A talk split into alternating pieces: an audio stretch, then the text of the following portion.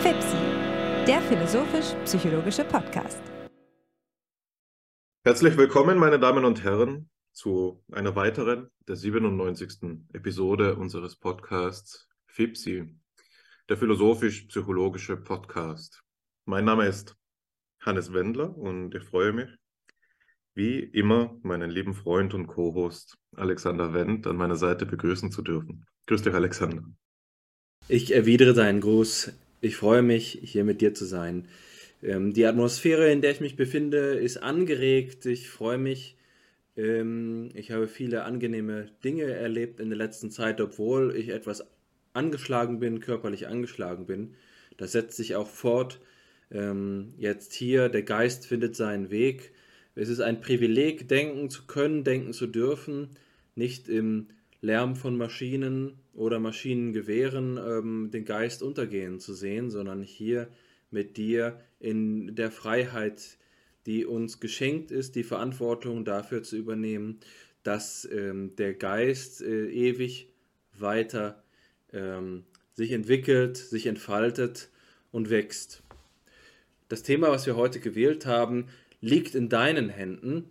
Ich äh, überlasse es dir jetzt zur Einführung und bin selbst gespannt, blicke darauf ähm, mit großem Interesse, was du uns jetzt sagen wirst, sodass ich eine schöne Diskussion entfalten möge.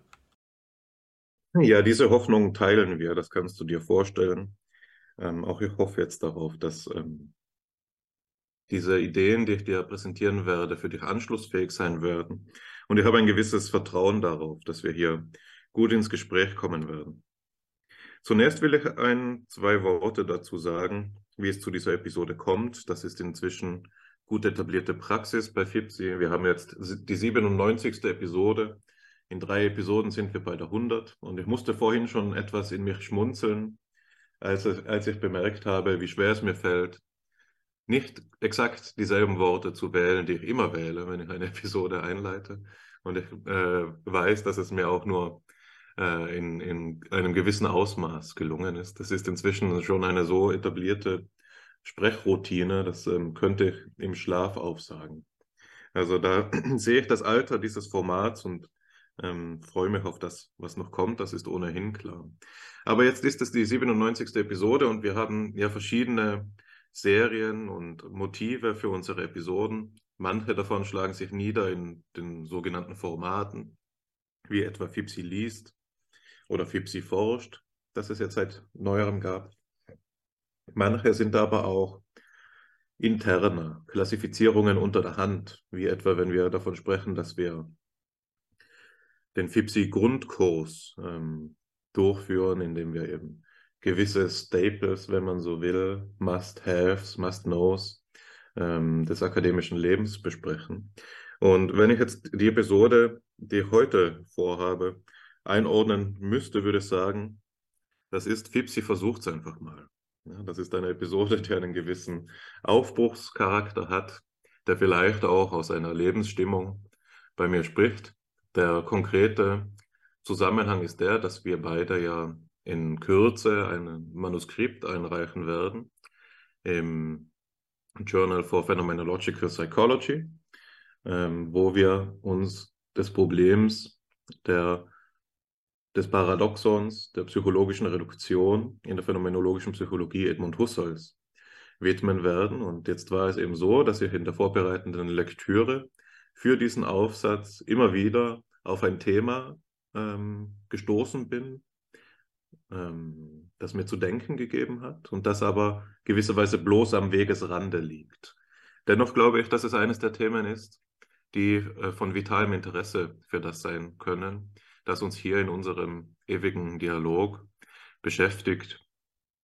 Ähm, da es ja durchaus so ist, dass wir in diesem FIPSI-Grundkurs, den ich angesprochen habe, immer wieder auch wissenschaftsphilosophische, wissenschaftstheoretische Themenkreise angeschnitten haben und sie begutachtet haben. Und diese Episode von Fipsi versucht's mal, fügt sich in, diese, in diesen wissenschaftsphilosophischen Themenkreis, insofern wir hier heute jetzt über das nachdenken wollen, was man reflexive Wissenschaft nennen kann oder eben ähm, noch einmal etwas konkreter über die Selbst- und die Letztbegründung sprechen werden.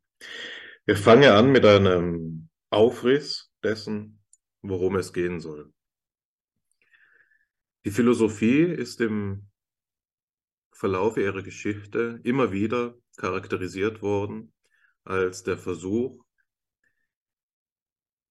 die Schleier der Illusion zu zerreißen und zu einem wirklichen Leben vorzudringen, zu einer wirklichen Sicht auf die Dinge, die, die unverhüllt ist, unverschleiert und nicht benebelt ist, sondern direkt auf die Dinge äh, zugeht und sie gewisserweise entbürgt aus dem, was da einstmals verborgen war. Der klassische Ausdruck ist, äh, dieser Charakterisierung der Philosophie ist zweifelsohne Platons Höhlengleichnis, in der ähm, Gefangene in einer Höhle Schattenspiele beobachten, ohne aber zu wissen, dass sie hier lediglich Schattenspiele beobachten. Und da gibt es eben solche und solche, unter denen, die da dieses Treiben beobachten. Es gibt die, die meinen, dass das schöne Bilder sind und sich darin gefallen, sie zu beobachten. Und dann gibt es aber auch die, die jetzt die Gesetze beforschen wollen, die diesem Schattenspiel zugrunde liegen, hier gewisserweise eine Schattenwissenschaft entwickeln. Und dann gibt es aber noch eben einen Typus, der weder in die eine, eine noch in die andere Kategorie fällt, sondern der es auf irgendeine Weise schafft, sich zu befreien, der Höhle zu entfliehen und hinauszutreten in die echte Welt. Ja, und dort sieht er eben, dass das, was bis dato alles war, was er kannte, nicht nur nicht alles war, was es gibt, sondern hinter dem, was er nun sieht, ähm, wie ein bloßer Schatten wirkt, wie ein bloßes Abbild von einer eigentlich viel bewundernswürdigerer Welt, von etwas, das viel mehr Tiefe hat. Ja. Und dafür, das ist der Philosoph. Der Philosoph ist der, der die Höhle verlässt und der sich jetzt aber auch dadurch auszeichnet, dass er, und das ist, ähm, wird uns heute sicher noch einmal beschäftigen, zurückkehrt. Ja, der Philosoph kehrt zurück und versucht, die Gefangenen zu befreien und als er da auf Widerstand stößt, sie davon zu überzeugen, dass das, was sie dort sehen, nicht die echte Welt ist, nicht das echte Leben ist, dass das bloßes Abbild ist von Dingen, die vor eine Flamme gehalten werden, bloßer Schatten. Ähm, bloßer Schleier, könnte man sagen. Und sie glauben ihm nicht. Ja? Sie sagen, du bist verrückt. Was du da erzählst, kann nicht bewiesen werden. Du, du bist der Einzige, der so denkt. Wir alle anderen kommen darin überein, dass dem nicht so ist. Ja? Also der Philosoph stellt sich hier gegen das gemeine Leben und das gemeine Leben widersteht dem Philosophen. So kann man das Höhlengleichnis zusammenfassen und es gibt sicherlich vieles mehr, das man dazu sagen kann. Es ist ein Topos der die Philosophie und auch die Wissenschaft und die Poesie und allerlei sonstige Beschäftigungsweisen mit gedanklichen Inhalten in Atem hält, aber es genügt, um das anzuzeigen, worauf ich hier zu sprechen kommen will, nämlich das philosophische Erkenntnisproblem. Und dieses Erkenntnisproblem kann jetzt angesetzt werden, weg vom Gleichnishaften und hin zum ähm, Begrifflichen, als der Unterschied zwischen verschiedenen Formen der Begründung. Ja. Ähm, es gibt sicherlich ähm, solche Gründe, die regional sind, so wie etwa die Gesetzmäßigkeiten, die die Bewegungen der Schatten beschreiben. Vielleicht ist es einem Schattenwissenschaftler in dieser Höhle gelungen, mehr oder weniger gut ähm, die Bewegungsabfolgen vorherzusagen. Vielleicht ist es auch niemandem gelungen, aber das sind Begründungen von lokaler Relevanz. Und dann gibt es aber auch Begründungen, die aufs Ganze gehen. Ja, Begründungen, die die Verfassung aller Orte betreffen, in denen wiederum lokale Begründungen allererst möglich werden. Solche globale Begründungen wären jetzt die, von denen der Philosoph gesprochen hat, indem er eben auf das Wesen der Dinge zu sprechen gekommen ist. Seine Erklärung betraf nicht die Vorhersage des Schattenspiels in seinen Einzelheiten, sondern es betraf das äh, den Gegenstand, der da der Schatten selbst ist. Ja, der Gegenstand des Schatten selbst und die Vergleichsreihe mit all den anderen Gegenständen, mit all den Dingen, mit denen er im Licht gestanden ist, die er erst im Sonnenlicht auch sehen konnte. Und ähm, es ist der Philosoph und Psychopathologe Karl Jaspers beispielsweise, der diese Bewegung auf das Ganze als die dezidiert philosophische Be Bewegung angesprochen hat. Dieser Unterscheidung zwischen lokalen und globalen Begründungen ist jetzt ein weiterer Unterschied koordiniert, den ich zumindest benennen möchte und auch ähm, weitergehend noch begründen möchte. Und das ist der Unterschied zwischen der einfachen Begründung und dem, worauf unser Titel anspielt, nämlich der Letztbegründung. Die einfache Begründung gibt den Grund für eine Sache an. Ja. Im weitesten Sinn ist das ein Folgeverhältnis, das logischer Natur sein kann, indem man sagt, dies Beobachtete ist der Fall aufgrund dessen, aufgrund eines anderen, das nun entweder auch beobachtet sein kann oder eine bloß theoretische Annahme darstellt. In jedem Fall aber ist eine solche Begründung ein Folgeverhältnis mit zwei Gliedern, dem Grund und der Folge eben. Ja ähm, dem Erwirkten, könnte man sagen, um, um hier begrifflich nicht zu einer Verwirrung Anlass zu geben. Und diese, diese Art der Folgebeziehung ist jetzt die, die in den Wissenschaften auftaucht. Diese Form der Begründung ist die, die in den positiven Wissenschaften ähm, vorherrschend ist, die dort den größten Raum einnimmt. Sie ist auch dadurch ausgezeichnet, dass es hier Voraussetzungen gibt. Das heißt, dass es innerhalb dieser einfachen Begründung ähm, Strukturen gibt, die ihrerseits nicht begründet werden. Ja? In den, eine Art und Weise, um das zum Ausdruck zu bringen, wurde von Eugen Fink vorgeschlagen, wenn er von den operativen Begriffen spricht. Ja? Immer dann, wenn ich etwas zur Sprache bringen will, muss ich etwas anderes fixieren, durch welches ich das Besagte zur Sprache bringe. Das eine fixierte ist in diesem Fall das Operative und das zur Sprache gebrachte ist das Thematische.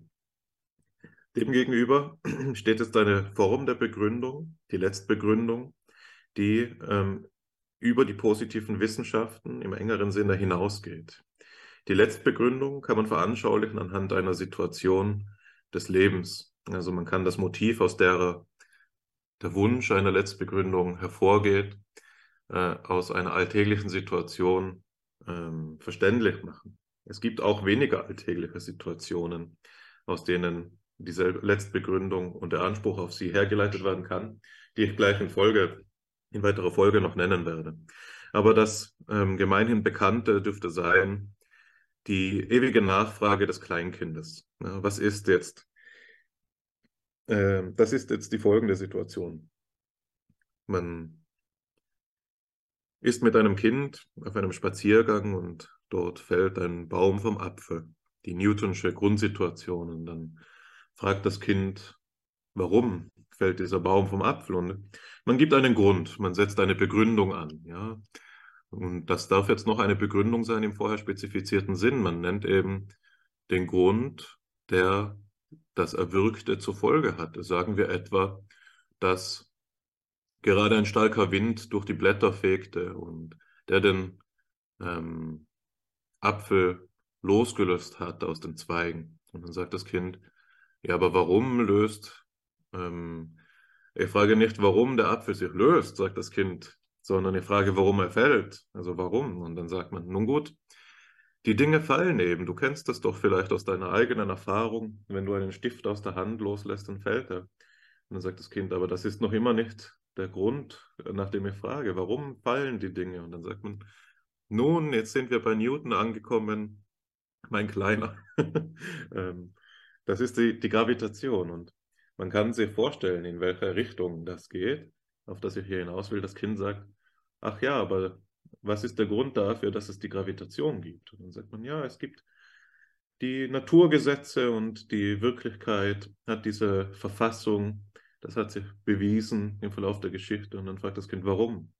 Warum gibt es eine letzte Verfassung der Wirklichkeit? Und spätestens das ist der Punkt, an dem wir mit der einfachen Form der Begründung nicht mehr weiterkommen. Wenn wir äh, und eben zur Letztbegründung allmählich übergehen müssen und uns dieser schwierigen Aufgabe stellen müssen. Das ist sicher auch ein Grund dafür, warum Erziehende, Erziehungswissenschaftler, aber eben auch Erziehende Recht haben, wenn sie sagen, dass Kinder viel ernster sind, als man gemeinhin meint und dass es eine äh, dass man unversehens in einer schwierigen argumentativen Lage stecken kann, wenn man mit einem Kind spricht. Weil es eben alles andere als ausgemacht ist, wie man hier jetzt noch äh, damit umgehen soll. Aber worauf das verweist, ist, dass in der Idee des Grundes und der Begründung schon angelegt liegt, dass es so etwas wie eine Letztbegründung gibt, einen letzten Punkt, an dem alles weitere Begründen aufhört. Letzte Wahrheiten, letzte Verfassungen der Wirklichkeit, letztes Wissbares. Es gibt hier die Idee eines absoluten Stratums, das allem zugrunde liegt, ja, der Letztgrund. Und ähm, von dieser Idee hängt vieles ab. Und das ist der Punkt, an dem ich jetzt zu dem nicht alltäglichen, äh, äh, zu der nicht alltäglichen Motivation für die Idee der Letztbegründung übergehen kann, an dem ich aber eben auch, ähm, äh, äh, der mich auch dazu veranlasst, darauf hinzuweisen, dass hier etwas Zentrales auf dem Spiel steht und das ist die Idee der Rechtfertigung selbst. Ja. In der Wissenschaft gibt es diese Idee, dass eine Wissenschaft, wenn sie dann philosophisch sein soll, vollkommen gerechtfertigt verfahren muss. Und das bedeutet, dass sie bis zu den Letztbegründungen vorstoßen muss und von diesen, nachdem sie als gewiss etabliert sind, in Schritten verfahren soll, die so verfasst sind, dass sie wiederum ihrerseits gerechtfertigt sind.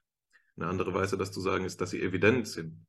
Das heißt, wenn man philosophische Wissenschaft macht, braucht man letzte Gründe und man braucht Schlüsse oder Denkoperationen, theoretische Operationen, die ihrerseits gerechtfertigt sind. Und so baut man sich das System der Wissenschaften auf. Das ist die philosophische Herangehensweise, die traditionelle Herangehensweise an das Problem der Wissenschaft, ähm, die diese Idee des archimedischen Punktes ähm, zum Gegenstand hat, von dem aus alles andere ausgeht. Ja, dieser eine Punkt muss ruhen und von ihm aus kann man die Welt bewegen. Das ist hier die Idee, die in der Geschichte des Denkens ihre äh, ganz verschiedene Ausformungen bekommen hat. Man, denk, man denke nur an ähm, das Werk eines René Descartes, das uns auch heute später in der zweiten Quelle noch beschäftigen wird, oder an die Hegelsche Philosophie des Geistes mit ihrer Idee der Selbstbegründung. Ähm, diese Idee der Letztbegründung korrespondiert jetzt eben mit einem Gegenbild zu dem der Begründung. Ich hatte gesagt, die Begründung korrespondiert der positiven Wissenschaft, die Letztbegründung korrespondiert der philosophischen Wissenschaft. Und eine andere Art und Weise, jetzt diese philosophische äh, Wissenschaft zu betiteln, ist zu sagen, das ist die reflexive Wissenschaft. Und damit habe ich mir selbst das Stichwort gegeben, indem ich gesagt habe, dass die Letztbegründung in der Philosophie auch eine Selbstbegründung sein kann. Das folgt aus diesem Ideal, das ich angesprochen habe, dass es eine absolute Wissenschaft geben soll, die in jedem ihrer Schritte gerechtfertigt und evident verfährt. Und jetzt ist es eben so, dass die Philosophie sich da selbst zum Maß äh, werden will. Sie wird ihre eigene Richterin. Sie ist sowohl die Vollstreckerin als auch die Richterin der philosophischen Wissenschaft. Und das bedeutet in einem Sinne, dass das, was wir vorhin noch kannten in der positiven, positiven Wissenschaft als das Vorausgesetzte, hier seinerseits begründungsbedürftig wird und eben dadurch auch fragwürdig wird. Also das, was als Voraussetzung die einfache Begründung im wissenschaftlichen Sinn ermöglicht, wird jetzt Gegenstand weiterer Begründungen, bis es eben auf die angesprochene Letztursache, Letztgrund zurückgeführt werden kann. Also der, der Begriff der Voraussetzung ähm, wird hier ähm, einer Transformation unterzogen und der verliert seinen Status als das bloß vorausgesetzt. Es wird etwas, das seinerseits geprüft werden muss. Ein anderes Problem tut sich da auf, nämlich, dass die Wissenschaft ihrerseits im Verhältnis nicht nur zu, ihrer, zu ihren theoretischen Sätzen steht, die Voraussetzungen sein können, ganz so, als wäre Philosophie nichts weiter als ein System von Sätzen, als wäre sie bloß ein formales Gebilde, das auf propositionale Gehalte reduziert werden kann, sondern sie ruht darüber hinaus und auf eine grundsätzlichere Weise noch auf dem Leben selbst auf. Und sie ist eben eine persönliche Angelegenheit. Es ist der, der Typus Philosoph, der die Höhle verlässt und zurückkehrt. Und das ist immer auch situiertes Subjekt. Und hier stellt sich eben das Problem, das dem der Voraussetzung koordiniert ist, des Vorurteils. Das Vorurteil ist eben auch etwas, das ähm, in der Idee der letztbegründeten Wissenschaft mit verhandelt werden muss. Das zum einen als etwas gesehen werden kann, so wie es in der aufklärerischen Philosophie typisch geworden ist, das den Erkenntnisvorgang verfälscht, einfärbt und ihm widersteht und deshalb abgebaut werden muss. Oder aber eben etwas, wie es beispielsweise in der phänomenologischen Bewegung immer wieder artikuliert worden ist und ähm, etwa auch durch deinen Doktorvater Guido Cusinato so vorangetrieben worden ist. Äh, äh, das Vorurteil kann hier auch als etwas erscheinen, das unhintergehbar ist, aber nicht, gerade nicht den Erkenntnisvorgang verfälscht, sondern seinen Ausgangspunkt bildet. Im Vorurteil liegt die ganze Welt begründet, angelegt. Im Vorurteil liegt das wahre Urteil und der Prozess der Philosophie besteht zum Teil darin, das äh, Ungerechtfertigte am Vorurteil abzubauen und um so zum wahren Stratum, ähm, das dahinter liegt, vorzudringen. Insofern ähm, dieses Vorurteil hier uns etwas über die Welt selbst ähm, verraten kann. Ja. Jetzt möchte ich noch äh, in einem letzten argumentativen Schritt, bevor ich mein Eingangsplädoyer, mein Exposé des Problemzusammenhangs ähm, abschließe und dich zu Wort kommen lasse, in, in einem letzten Schritt eben diese Idee der reflexiven Wissenschaft weiter charakterisieren. Wir sollten, wenn wir über dieses Thema sprechen, uns Gedanken darüber machen, was es bedeutet, dass Letzt- und Selbstbegründung in dieser Idee der philosophischen Wissenschaft zusammengehen. Warum ist eine Letztbegründung hier auch eine Selbstbegründung und weshalb spreche ich hier von reflexiver Wissenschaft?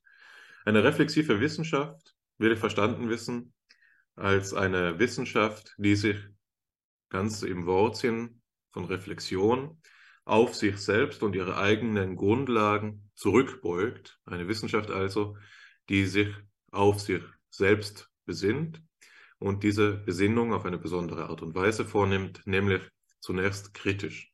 Und hier meine ich kritisch, wie ich es bei Fipsi schon oft gesagt habe, auch im Wortsinn, nicht nur als Negativkritik, als Ablehnung von etwas, sondern eben auch im Sinne von Krinein, als die genaue Kenntnis und Beschreibung dessen, was da in den Blick gerät, wenn man sich in einer solchen Reflexio auf sich und seine eigenen Grau äh, Grundlagen eben zurückbeugt. Und ähm, das bringt mich auch schon zu meiner ersten Quelle. Es ist nämlich so, dass wir hier das Glück haben, wenn wir die Bestimmung der reflexiven Wissenschaft verstehen wollen, auf die Vorarbeiten ähm, unserer Ahnen zurückgreifen zu können. Und da gibt es einige Ideen, die ähm, sowohl gut bekannt sind, aber die ähm, eben einen fruchtbaren Boden zur Diskussion ähm, bieten werden. Ähm, eine besonders schöne Art und Weise, den Zusammenhang zu artikulieren, liegt im Werk des großen Soziologen Niklas Luhmann vor, dem Begründer der Systemtheorie, einem der Begründer der Systemtheorie. Da verweise ich auf die Episode von Fipsi, die wir dazu schon einmal durchgeführt haben, in der du, Alexander, uns da die Zusammenhänge sehr schön dargelegt hast und im großen Detailliertheitsgrad auseinandergesetzt hast. Luhmann Luhmanns Beispiel ist für uns interessant, weil es eine, ähm, eine schöne Parallele aufweist zu dem, worum, worum es uns im Projekt FIPSI unter der Hand immer auch gelegen ist, nämlich das Verhältnis von Wissenschaft und Philosophie zu reflektieren. Luhmann legt eine Theorie der sozialen Systeme vor, will damit eine Soziologie begründen, die zugleich aber sich selbst begründet. Er will eine Soziologie aufstellen als universale Theorie. Und das ist parallel zu dem, was bei uns hier als phänomenologische Psychologie häufig mit verhandelt wird. Ja, es geht uns ja auch darum, einen Zugang zur Psychologie zu stiften, der seinerseits, jetzt in unserem Fall eben phänomenologisch und dadurch auch universal artikuliert ist. Luhmann, Luhmanns Beispiel zeigt ja also an, wie eine Wissenschaft, die einen gewissen Radikalitätsgrad erreicht hat, philosophisch wird. Ja? Eine positive Wissenschaft, die soziologisch verfährt, um es mit Alfred Schütz zu sagen, Konstrukte darüber artikuliert, wie Menschen Konstrukte artikulieren, die also als soziologische Theorie das zum Gegenstand äh, hat, äh, zu den Gegenständen gehört, Verzeihung, von denen sie selbst handelt. Ja? Sie ist eine solche Konstruktbildung von Menschen, über die sie nun sprechen will. Indem eine Wissenschaft diesen Radikalitätsgrad erreicht, wird sie eine philosophische Wissenschaft und in diesem Fall eben auch eine reflexive Wissenschaft. Und das ist einer der Grundsinne dieses Erkenntnisideals, das ich angesprochen habe, als die absolute Wissenschaft, ist es hier auch eine radikale Wissenschaft zu betreiben. Also der Anspruch auf Letztbegründung und Selbstbegründung bedeutet immer auch Radikalität, äh, Anspruch auf Radikalität. Radikalität in diesem Sinn ist nicht politisch aufzufassen als etwas, das auch Anlass zum Bedenken geben kann, sondern als Versuch, einer der Idee der Wissenschaft selbst innewohnenden Verantwortung gerecht zu werden und das Erkenntnisproblem vollständig aufzulösen, zu einer vollständig abgesicherten Erkenntnis zu gelangen, sodass ähm, ähm, eine, eine wirklich philosophische Wissenschaft eben möglich wird. Das ist hier der Hintergrund. Luhmann ist eines äh, der Beispiele, die wir hier betrachten können. Ich lese einmal das erste Material vor, von dem wir heute handeln wollen. Da schreibt Lohmann das folgende. Es geht also um ein Verhältnis von Komplexität und Transparenz. Man könnte auch sagen, um ein Verhältnis von intransparenter und transparenter Komplexität. Der Verzicht auf Erstellung einer facheinheitlichen Theorie entrinnt diesem Problem nicht. Er vermeidet nur, es zu stellen. Genau damit beginnt aber die Arbeit einer solchen Theorie. Sie setzt ihr Gegenstandsverhältnis als Verhältnis von intransparenter und transparenter Komplexität. Sie reklamiert für sich nie Widerspiegelung einer kompletten Realität des Gegenstandes, auch nicht Ausschöpfung aller Möglichkeiten der Erkenntnis des Gegenstandes. Daher auch nicht Ausschließung des Wahrheitsanspruchs im Verhältnis zu anderen konkurrierenden Theorieunternehmungen. Wohl aber Universalität der Gegenstandserfassung in dem Sinne, dass sie als soziologische Theorie dies Soziale behandelt und nicht nur Ausschnitte, wie zum Beispiel Schichtung und Mobilität, Besonderheiten der modernen Gesellschaft, Interaktionsmuster und so weiter. Theorien mit Universalitätsanspruch sind leicht daran zu erkennen, dass sie selbst als ihr eigener Gegenstand vorkommen denn wenn sie das ausschließen wollten, würden sie auf Universalität verzichten müssen.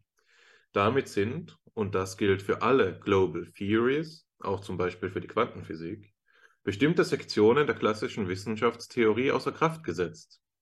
So vor allem alles, was mit unabhängiger Bestätigung, Confirmation, des Wahrheitsanspruchs der Theorie zu tun hat. Man wird also immer sagen können, ich hätte in den falschen Apfel gebissen, nicht vom Baume der Erkenntnis. Jeder Streit kann damit ins Unentscheidbare getrieben werden. Aber man kann dann wohl verlangen, dass der Kritiker für den Aussagebereich der Theorie adäquate Alternativen entwickelt und sich nicht mit dem Hinweis auf seine Theorie begnügt, wonach im Verblendungszusammenhang des Spätkapitalismus die Wirklichkeit nicht begriffen werden könne. Theorien mit Universalitätsanspruch sind also selbstreferenzielle Theorien. Sie lernen an ihren Gegenständen immer auch etwas über sich selbst. Sie nötigen sich daher, wie von selbst, sich selbst einen eingeschränkten Sinn zu geben, etwa Theorie als eine Art von Praxis, als eine Art von Struktur, als eine Art von Problemlösung, als eine Art von System, als eine Art von Entscheidungsprogramm zu begreifen. Die Differenz zu anderen Sorten von Praxis, Struktur und so weiter ist im Gegenstandsbereich auszumachen. So kann eine universale Theorie, und zwar auch und gerade als eine Theorie der Differenzierung, sich selbst als Resultat von Differenzierung begreifen. Ihre Einschränkung, die für sie den Titel Theorie rechtfertigt, liegt in dieser Nichtbeliebigkeit des sich Einlassens auf Selbstreferenz. Luhmann artikuliert hier eine Vielzahl von Gedanken, von denen es nicht möglich sein wird, alle im Einzelnen zu diskutieren, aber es wird auch für unsere Zwecke nicht erforderlich sein. Ich blende zum Zwecke der Argumentation vorerst einmal die ähm, Referenzen, die hier stecken, auf die, die auf die Spezifikation einer soziologischen Theorie als einer Theorie des Sozialen abheben, vorerst einmal aus. Was ich nennen möchte, ist, dass hier einige Ideen angesprochen werden, die auch über die Selbstreferenzialität hinausgehen. Die Selbstreferenzialität wird ja hier beschrieben als ein sich selbst enthalten einer universalen Theorie, die in ihrer Behandlung der Gegenstände, von denen, sie, von denen sie eben handelt, immer auch etwas über sich selbst lernen kann. Man kann hier also sagen, eine universale Theorie ist eine solche, die einen Begriff ihrer selbst hat, insofern eine Theorie, die zu einer Selbstbegründung und Selbstbesinnung fähig ist, man könnte auch sagen, in meinen Worten ist, eine reflexive Theorie ist. Darüber hinaus aber sagt er eben auch, dass diese selbstreferenzielle Struktur ihres Gegenstandsgebietes eine, nicht eine Option ist, sondern dass sie geradezu notwendig ist. Man sieht hier also, dass Luhmann einen Gedanken ausspricht, den wir in der phänomenologischen Tradition kennen und den wir hier bei FIPSI verhandelt haben, als wir über Husserls Text äh, gesprochen haben, Phänomenologie und Anthropologie, in einer Episode von Fipsi liest, nämlich, dass es so ist, dass die Wissenschaft, die dem Erkenntnisideal der Radikalität folgt, umschlägt in, in Husserls Fall jetzt eine Transzendentalphilosophie, in Luhmanns Fall jetzt in eine universale Philosophie. In jedem Fall sehen wir, dass der Problemkreis, der angesprochen wird durch das Problem der reflexiven Wissenschaft, der der Letztbegründung, ein unhintergehbarer Problemkreis ist. Ja, eine Wissenschaft, die sich nicht begnügt mit einem vorgegebenen Rahmen, sondern die neue Wege erschließen will, muss immer auch diese letzten Fragen stellen, sich ihnen stellen und hier zu Antworten gelangen. Man muss hier auch sehen, dass es eben nicht nur darum geht, das ist der dritte Punkt, den ich bei Luhmann hervorheben will, eine Theorie zu erstellen, die bloß ein Fach vereinheitlicht, so als würde es um die Fixierung einer Terminologie gehen. Oft wird die Rolle der Philosophen und Philosophinnen in interdisziplinären Forschungskollektiven missverstanden oder darauf reduziert, dass es in der Philosophie lediglich darum ginge, eine gemeinsame Sprache zur Verfügung zu stellen, in, in, in gewisser Weise das Medium darzustellen, innerhalb dessen Kommunikation zwischen den einzelnen Fachdisziplinen, die ihrerseits inhaltliche Aussagen vortragen, möglich wird. Mitnichten geht es jetzt hierum in der universalen Theorie. Die Universalität ist vielmehr aufzufassen als eine Globalität des Geltungsanspruches und des Gegenstandsbereiches. Also das ist hier der Unterschied zu einer facheinheitlichen Theorie oder zu einer bloß terminologischen ähm, Arbeit. Über Luhmann hinausgehend möchte ich noch zumindest benennen zwei Problemkreise, die ebenso angelegt sind in den Gedanken, die ich jetzt schon besprochen habe und die für insbesondere für die phänomenologische Denkart noch einmal besondere Relevanz genießen. Das ist zum einen etwas, das mit der Idee, mit dem Ideal der Radikalität und dem Ideal der absoluten Wissenschaft wiederum verbunden ist. Und das ist die Idee der Voraussetzungslosigkeit einer reflexiven Wissenschaft. Wenn eine reflexive Wissenschaft universalen, universale Reichweite hat, ein universales Gegenstandsgebiet behandeln will und für es gelten soll, dann darf sie keine ungeprüften Voraussetzungen und Vorurteile aufweisen. Sie muss radikal vorurteilsfrei verfahren. Infolgedessen muss sie einen, ein Medium identifizieren, innerhalb dessen vorurteilsfreie ähm, Materialien verfügbar werden, von denen sie handeln kann. Und es gibt hier verschiedene äh, mögliche Antworten, wie das schon vorgestellt worden ist. Descartes benennt etwa ähm, das Cogito, das selbst wenn man den methodischen Zweifel anwendet, nicht selbst zweifelhaft werden kann. Die Phänomenologie, Husserl beispielsweise, nennt traditionellerweise die Erfahrung als diese letzte Rechtsquelle von Erkenntnis nach dem Prinzip aller Prinzipien. Und hier ist es eben so, dass wir innerhalb dieses Grundstocks von Material, von dem diese Wissenschaften handelt, unterscheiden können in der Art und Weise, wie dieses Material gegeben ist. Und das ist der zweite Begriff, den ich noch benennen möchte, zumindest, den ich jetzt nicht mehr eigens diskutieren möchte, aber äh, den wir sicher äh, einfach damit wir ihn zur Verfügung haben in unserer Diskussion. Und das ist der Begriff der Evidenz.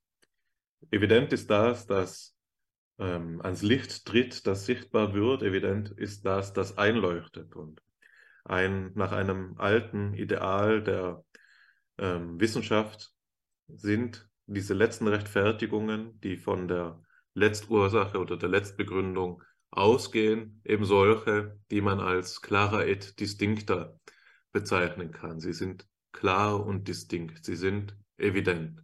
Und das bedeutet in einer einfachen Auslegung in etwa so viel, wie dass sie von selbst einleuchten. Ja. Ähm, das beansprucht natürlich, nimmt für sich in Anspruch diese Erklärungsstruktur, dass ähm, es hier so etwas gibt wie eine Korrespondenz zu gewissen allgemeinen Strukturen des Erkenntnisapparates. Ja. Also was macht es, dass wir sagen, ein korrekt gezogener Syllogismus ist evident, dann doch, weil es gewisse Strukturgesetzmäßigkeiten gibt, die unsere Vernunft selbst ähm, ähm, ordnet und die sich jetzt erfüllt finden in dieser syllogistischen Struktur, die uns vorliegt oder in einer meriologischen Reflexion oder im Allgemeineren gesprochen, die eben expliziert wird durch die Wissenschaft der Logik. Ja. Also die Voraussetzungslosigkeit und die Evidenz wollte noch hinzufügen zu den bei Luhmann benannten Charakteri Charakteristika einer reflexiven Wissenschaft. Er hat benannt die Selbstreferenzialität, die Unhintergehbarkeit des Gegenstandsbereichs und äh, die Unterscheidung von der bloßen Terminologie. Ich denke, dass ich auch, wenn ich auf die Sprechzeit blicke, hiermit schon den Grund dafür gelegt habe, dass wir einsteigen können in unsere Diskussion. Ich denke auch, dass ich angezeigt habe, in welche Richtung ähm, mein Interesse liegt. Und das ist natürlich die Frage nach der phänomenologischen Psychologie und wie sie sich zu diesem Problem der Letztbegründung verhält. Ja, und was schlussendlich sich ändern würde, wenn wir denn zu so einer selbst, äh, zu so einer Letztbegründung in der phänomenologischen Psychologie in der Lage wären. Der Weg, den die Phänomenologie benennt, äh, um dorthin zu gelangen, ihr Methodos, ihr, ihr Weg, ist ja der der Reduktion. Und hier ist das Bild, das wieder des Höhlengleichnisses oder eines, das vom Höhlengleichnis her stammt und das uns also, das mich also in, in meinem Eröffnungsexposé an den Anfang meines Exposés zurückbringt, jetzt an seinem Ende. Ähm, das Bild ist hier das, dass wir ähm, mit der Reduktion eine Tiefenstruktur der Erfahrung erschließen, die immer schon da war, aber für die wir blind waren. Wir bauen also die Vorurteile ab, sehen das sie konstituierende dahinter, sehen eine tiefere Wirklichkeit und können nie wieder zurückkehren. Es ist wieder um Unterschied von Zweidimensionalität, das Reich der Schatten bei Platon, und Dreidimensionalität, die Welt bei Tageslicht, draußen, außerhalb der Höhle. Und es ist so, dass wir, wenn wir einmal die Reduktion durchgeführt haben, einmal Dreidimensionalität gesehen haben, einmal die Höhle verlassen haben, nie wieder in den alten Weltvollzug zurückkehren können. So beschreibt Husserl das. Wir können es nur noch durch Abstraktion erahnen, wie es einmal war. Wir abstrahieren von der gewonnenen tiefen Schicht, um das zu rekonstruieren, was einstmals für uns selbstverständlich und natürlich war. Und jetzt ist die Frage, die mich hier an diesem Thema auch beschäftigt und die ich an ihr brandaktu äh, brand, brandinteressant finde, nicht brandaktuell, äh, brandinteressant finde, die mich brennend interessiert, ist die, ob überhaupt etwas daraus folgt. Ja? Was es ist, das eine reflexive Wissenschaft von einer bloßen Wissenschaft unterscheidet und wo diese Unterschiede aufzusuchen sind. Ist das im Bewusstsein der Wissenschaftstreibenden? Ist diese tiefen Dimension so etwas, das uns als Wissenschaftler und Wissenschaftlerinnen versichert, dass wir hier eine Nähe zu den Dingen selbst sichergestellt haben, dass sich aber nicht unbedingt in anderen Vorhersagen artikulieren muss? Oder ist es eben so, dass sich das ganze Bild der Wissenschaft ändert, dass nichts mehr gleich bleibt und wir hier einen grundlegend anderen Ansatz erschließen können? Also nichts Geringeres steht hiermit zur Debatte als ähm, ja, der ganze, die ganze Aussicht, der ganze Ausblick, das ganze Verfangen dieser phänomenologischen Psychologie, an der FIPSI so heiß interessiert ist. Ja. Deshalb ist es auch nicht zu, ring, zu gering angesetzt gewesen, als ich eingangs davon gesprochen habe, dass die Philosophie nach dem Bild, nach dem Gleichnis von Platon charakterisiert wird als ein Zerreißen der Schleier, die den Blick verstellen.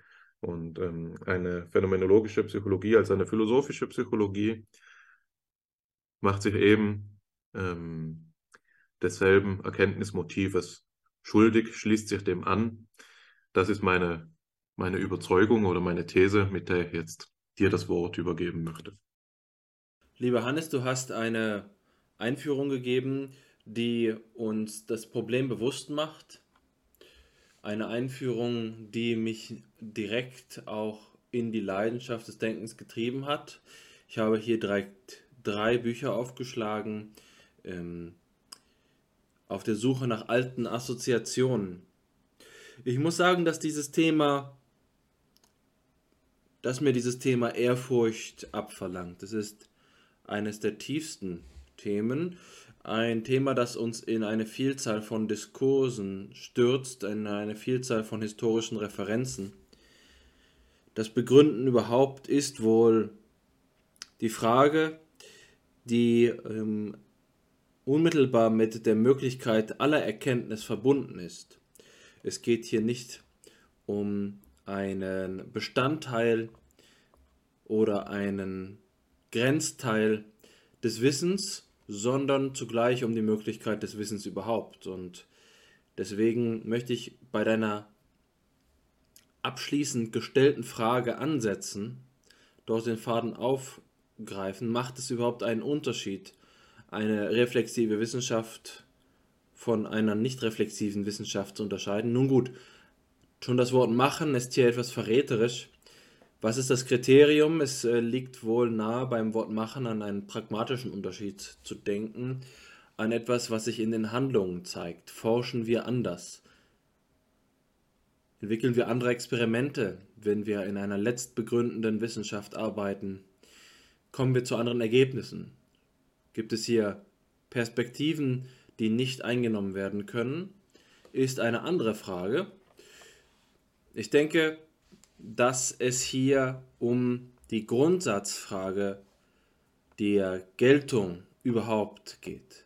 Wissenschaft zu treiben kann eine Art von Handlung sein, kann eine Art von Betätigung sein, ein soziologisch feststellbares Ereignis, bei dem Menschen, und das würde Luhmann selbst so beschreiben, Sozialstrukturen reproduzieren, und es geht nicht unbedingt darum, dass sie sich dabei einem Ideal annähern, sondern sie verhandeln einen Kommunikationsmodus, den Luhmann den Code der Wahrheit nennen würde.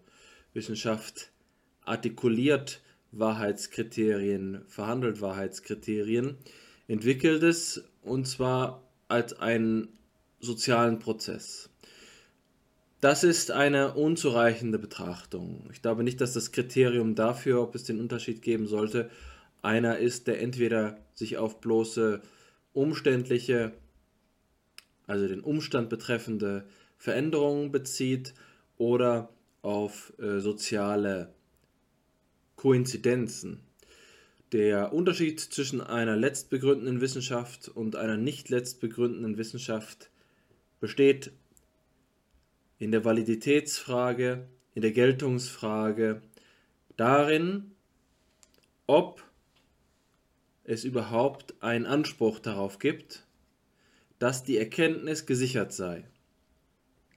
Also soziologisch können wir Wissenschaften beschreiben, die sich einfach reproduzieren, ohne dass es dabei so etwas wie ein Fundament geben muss, ohne dass es dabei eine Absicherung geben muss, eine Gewähr, eine ähm, Klarheit und Stabilität, ein Fundament, also eine, ein Grund eben. Ja, das ist dieses Wort Grund, das schon im Mittelhochdeutschen gegeben ist. Das ist der Boden, auf dem wir stehen. Eine Wissenschaft, die nicht auf einem Boden zu stehen versucht, ist operiert grundsätzlich ganz anders. Also, das, was wir soziologisch feststellen können, dass es einen sozial-kommunikativen Vollzug der Wissenschaft gibt, ist etwas, was perspektivisch sicherlich aus der Soziologie gerechtfertigt ist und wir auch zur Kenntnis nehmen können. Aber die Frage der Letztbegründung berührt doch vielmehr die epistemische Verfassung dessen, was wir, was es bedeutet, wenn wir erkennen. Also den, der Anspruch, der eine letztbegründete Wissenschaft vorträgt, ist, dass jede folgende Erkenntnis gegründet sei, begründet sei, dass sie auch dementsprechend ähm, eine Bringschuld hat, äh, dass sie sich argumentativ absichern müsse, dass ihre Methoden, die sie verwendet hat, nicht einfach aus Tradition, aus äh, einer opportunistischen äh, oder sonst wie gearteten Koinzidenz resultieren, sondern dass jede Wissenschaftlerin und jeder Wissenschaftler zu jedem Zeitpunkt Rechenschaft darüber abgeben muss, wie sie oder er zu den entsprechenden ähm, Schritten, Arbeitsweisen, Entscheidungen gekommen ist, die eben erfolgt sind. Das klingt jetzt auch erstmal wieder wie eine soziale Konsequenz. Ja, die Menschen verhalten sich anders, sie haben einen anderen Anspruch, aber es ist eben ein epistemischer Sachverhalt. Es geht hier dabei darum, dass diese Erkenntnis dadurch, dass sie Begründung verlangt, auch einen anderen Charakter annimmt. Sie ist nicht ähm, dazu bereit, zum Beispiel Lücken in Kauf zu nehmen. So verstehe ich Letztbegründung. Begründung ist jetzt aber bereits das Wort, das ich problematisieren möchte. Ich habe es gerade schon en passant getan. Begründung ist einfach ein, ähm, ein etymologisch anspruchsvoller Begriff, eine Metapher zu einem gewissen Grad. Wir haben das Bild des Grundes, auf dem wir stehen, vor Augen, der Erde, der, des Bodens. Aber Begründung ist ähm, gerade durch diese Metapher etwas, was zwei philosophische Themenfelder miteinander vereint. Auf der einen Seite haben wir die Erkenntnislehre, in der es darum geht, wie die Geltung der Ideen zu rechtfertigen sei, zu darzustellen sei, wie wir es gerecht, rechtfertigen können, das eine oder andere zu meinen. Das ist der epistemologische Teil. Und der andere Teil deutet sich eben in dieser Etymologie an. Der Grund, äh, auf dem wir stehen. Was kann das sein? Und da kommen wir jetzt auf diese Diskurse, die ich angesprochen habe, die ich im Hintergrund ahne, die aber eben von einer philosophischen Urgewalt sind die nicht größer sein könnte. Eine Faszination geht von ihnen aus und es ist vielleicht das höchste Maß an geistiger Anspannung, was die Menschheitsgeschichte gesehen hat, das diese Gedanken hervorgebracht hat. Also insbesondere die Zeit, die goldene Zeit äh, in Jena, Ende des 18. Jahrhunderts, in der der deutsche Idealismus entstanden ist. Diese Art von Philosophie hat sich den Fragen gewidmet, die wir hier verhandeln. Genauer gesagt, es ist die romantische Philosophie, die auf den Grund kommt, die nach dem Grund sucht und sich dabei eben ins Verhältnis setzt zu einer anderen Art von Philosophie. Diese Philosophie des deutschen Idealismus, die Philosophie Reinholds, die Philosophie des frühen Fichte, das ist die sogenannte Grundsatzphilosophie. Die Grundsatzphilosophie sagt, der Grund hat die Form eines Satzes. Das ist eine zutiefst rationalistische Auffassung.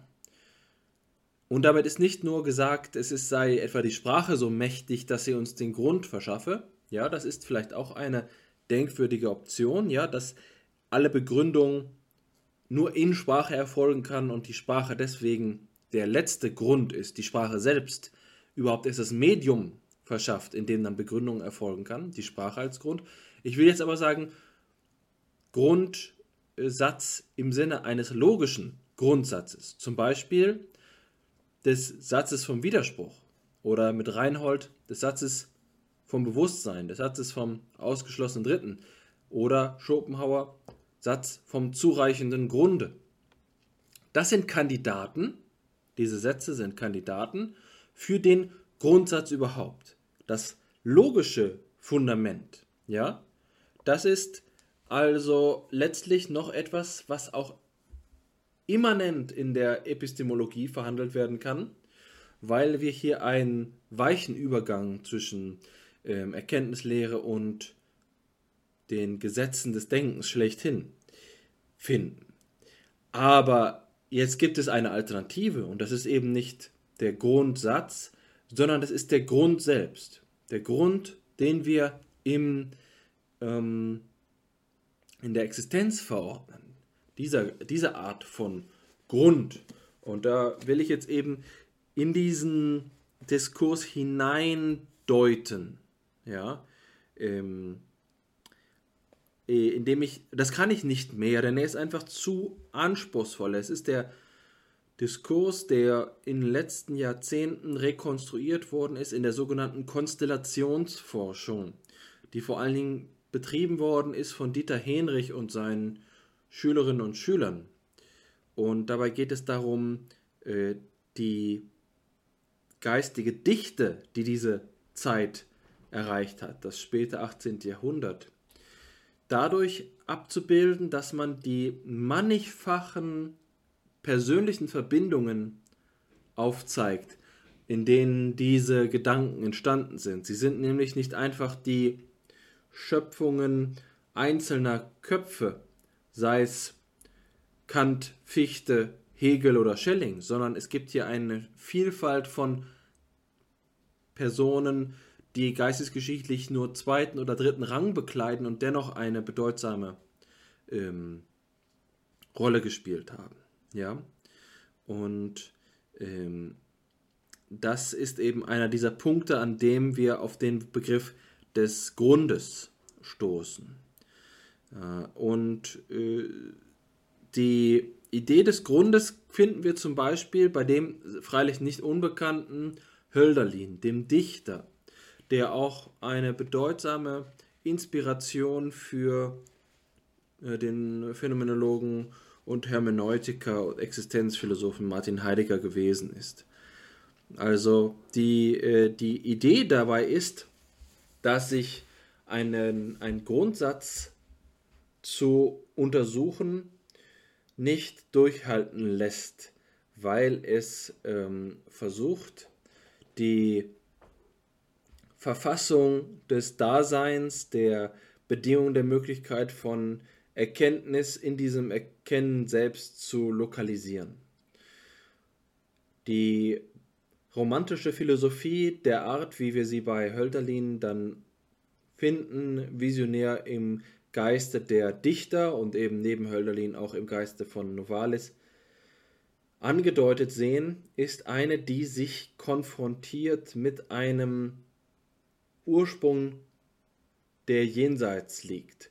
Grund heißt hier also die Grenze des Denkens. Ein, Gren ein Denken, das nicht sich auf seine Prinzipien besinnt und so zu einem Absolutum gelangt, dass es selbst hervorruft in einer schöpferischen, produktionsidealistischen Art und Weise, setzend, sich setzend, sondern dass der Mensch in seiner Position, und das heißt ja Setzung in seiner Position, also im Geiste, bloß diesseits ähm, der Erfahrung steht, es aber ein Jenseits gibt. Und das gerade der Grund sei, ein metaphysischer Grund, ein Grund, der dann in die Erfahrung hineinragt, dass der Grund gewisserweise der Punkt ist, an dem die Erfahrung einsetzt oder in der die Erfahrung übergeht zur Wirklichkeit.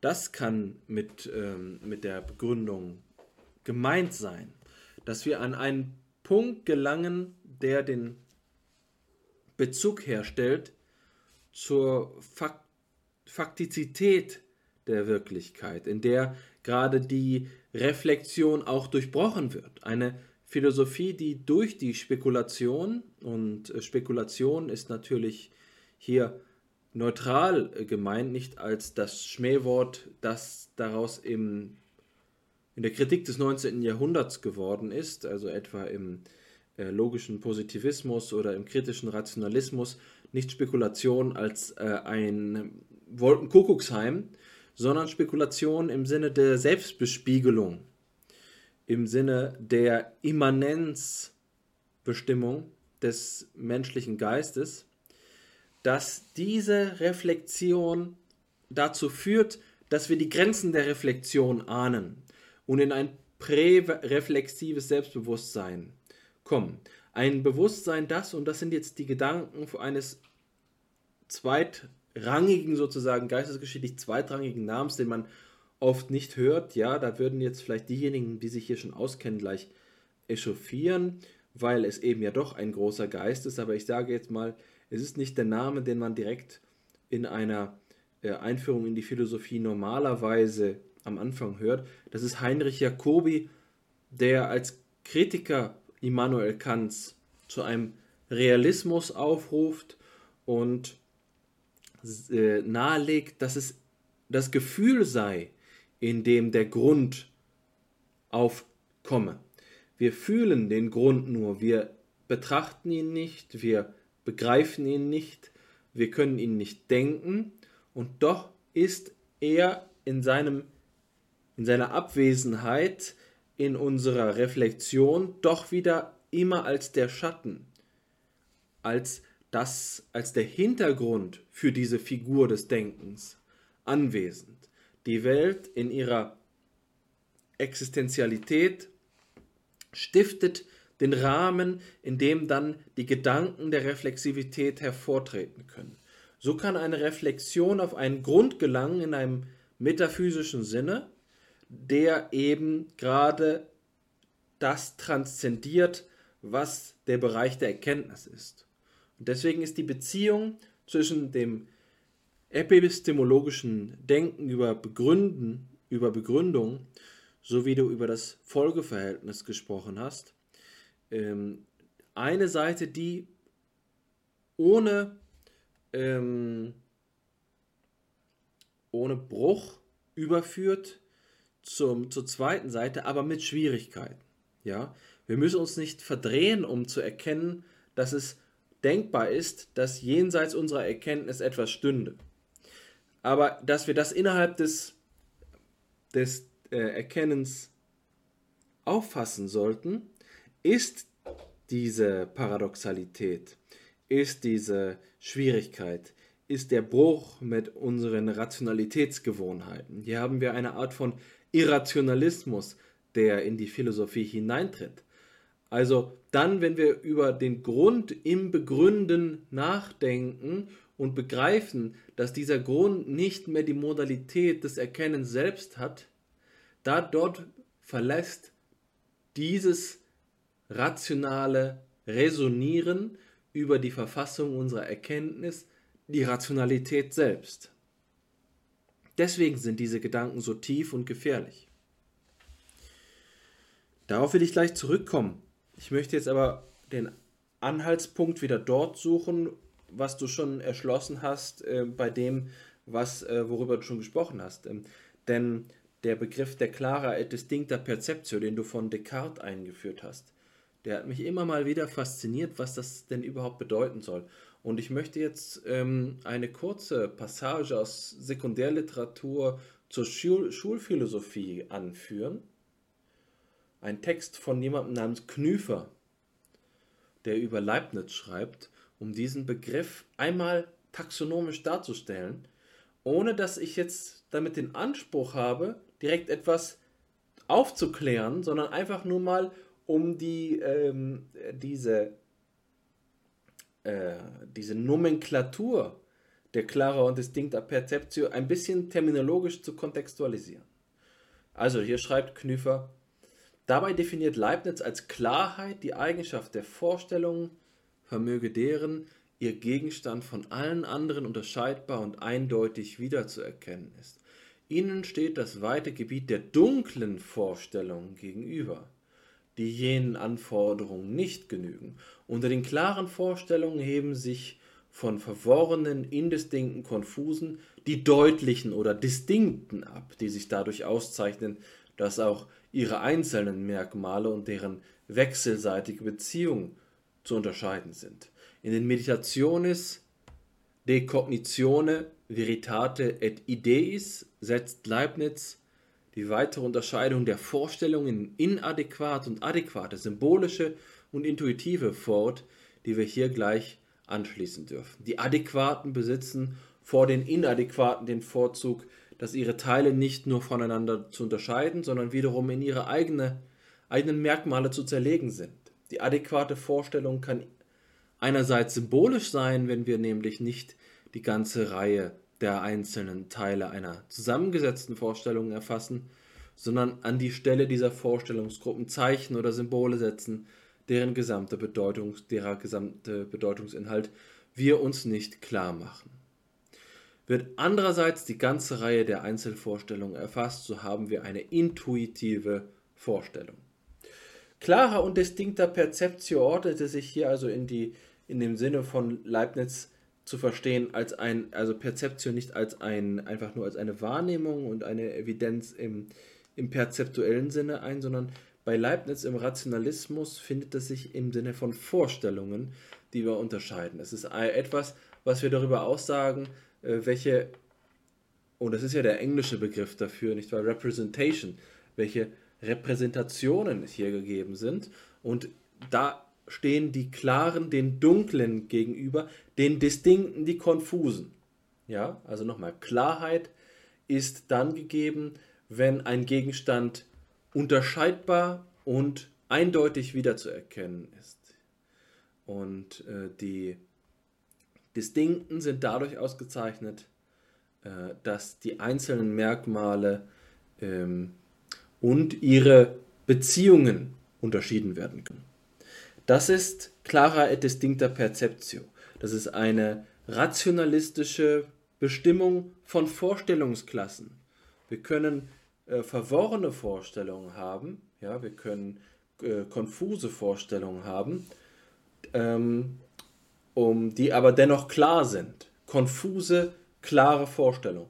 Mit einer Klarheit sehe ich das Schemen, sehe ich den Schattenriss, sehe ich den, sehe ich äh, den, äh, den Schatten, der im Wald vorbeihuscht. Das ist mir klar, dass der dort ist, aber ich kann seine Teile nicht voneinander unterscheiden. Ja, es geschieht zu schnell. Das ist eine dunkle Vorstellung, ist demgegenüber eine Vorstellung, die ich selbst nicht fassen kann. Also, was war das denn überhaupt? Äh, das könnte auch, also auch eine Mehrdeutigkeit sein zum Beispiel. Aber es gibt konfuse, klare Vorstellungen. Und es gibt genauso gut auch eben intuitive, inadäquate, konfuse, klare Vorstellungen. Äh, in dieser, in dieser Reihe von Adjektiven, wenn man dem Rationalismus hier in diesen, ähm, in dieses Rabbit Hole folgt, dass, äh, dass es eine Möglichkeit, über das Evidenzielle nachzudenken. Und da komme ich jetzt auf eine zweite äh, Assoziation, die ich gehabt habe. Und zwar denke ich da an unseren ehemaligen Gast hier bei Fipsi, Florian Arnold. Denn bei Florian Arnold habe ich, als ich noch Student war, einmal ein äh, Seminar besucht äh, zu Spinoza. Und dort gab, ging es auch um die Frage, was es denn überhaupt bedeutet, klare Erkenntnis zu haben. Und ich erinnere mich immer wieder an dieses Beispiel, das ich gerade wiedergefunden habe. Und zwar findet sich das nicht in der Ethik, sondern es findet sich in der kurzen Abhandlung von Gott, dem Menschen und dessen Glück. Und zwar geht es dabei um, um Wissen, um die Möglichkeiten von Wissen, in Abgrenzung von Meinung und Überzeugung. Und auch das will ich kurz vorlesen. Ich freue mich, dass ich es wiedergefunden habe. Ich habe das Buch hier gerade vor mir liegen. Eine gewisse Nostalgie umfängt mich. Jedenfalls schreibt der Spinoza, und ich werde die Passage jetzt vollständig vorlesen. Um also anzufangen, von den Modi zu sprechen, aus denen der Mensch besteht, werden wir sagen, erstens, was sie sind, zweitens ihre Wirkung und drittens ihre Ursache. Was das erste angeht, so wollen wir mit denen beginnen, die uns am ersten bekannt sind, nämlich einigen Begriffen oder dem Bewusstsein der Erkenntnis unserer selbst und der Dinge, die außer uns sind. Diese Begriffe nun erhalten wir entweder erstens allein durch Meinung, die entweder durch Erfahrung oder durch Hörensagen entsteht, oder zweitens durch Überzeugung, oder wir haben sie drittens durch klare und deutliche Erkenntnis. Die erste Form ist gewöhnlich dem Irrtum unterworfen. Die zweite und dritte, obschon untereinander verschieden, können aber nicht irren. Um jedoch das alles etwas deutlicher zu begreifen, werden wir ein Beispiel geben, das aus der Regel de tri, das ist, das sage ich jetzt, Alexander Wendt sagt, das ist der Dreisatz. Also, ein Beispiel, das aus der Regel de tri genommen ist. Jemand hat nämlich bloß sagen hören, wenn man in der Regel de tri die zweite Zahl mit der dritten multipliziert und dann durch die erste teilt, dass man dann eine vierte Zahl herausfindet, die in demselben Verhältnis zur dritten steht, wie die zweite zur ersten. Und ungeachtet derjenigen, der ihm das so angab, lügen konnte, hat er doch seine Arbeit danach gerichtet, und zwar ohne irgend mehr Kenntnis von der Regel der Tri gehabt zu haben, als der Blinde von der Farbe, und hat somit alles, was er auch darüber gesagt haben mag, geplappert, wie der Papagei das, was man ihn gelehrt hat. Ein anderer, schneller von Begriff lässt sich so mit Hörensagen nicht abfertigen, sondern macht die Probe an einigen besonderen Rechnungen, und wenn er nun findet, dass sie damit übereinstimmen, dann schenkt er das der Sache Glauben. Aber mit Recht haben wir gesagt, dass auch dieser dem Irrtum unterworfen ist, denn wie kann er denn sicher sein, dass die Erfahrung von einigen besonderen Fällen ihm eine Regel für alle sein kann? Ein dritter, der weder mit Hörensagen, weil es trügen kann, noch mit der Erfahrung einiger einzelner Fälle, weil sie unmöglich eine Regel ist, sich zufrieden gibt, befragt die wahre Vernunft, weil diese, richtig gebraucht, noch niemals getrogen hat.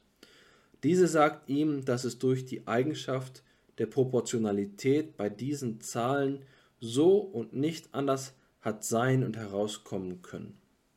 Ein vierter aber, der die allerklarste Erkenntnis hat, hat nichts vonnöten, weder Hörensagen noch Erfahrung noch Kunst des Vernunftsschlusses, weil er durch seine Intuition mit einem Male die Proportionalität aller Rechnungen sieht.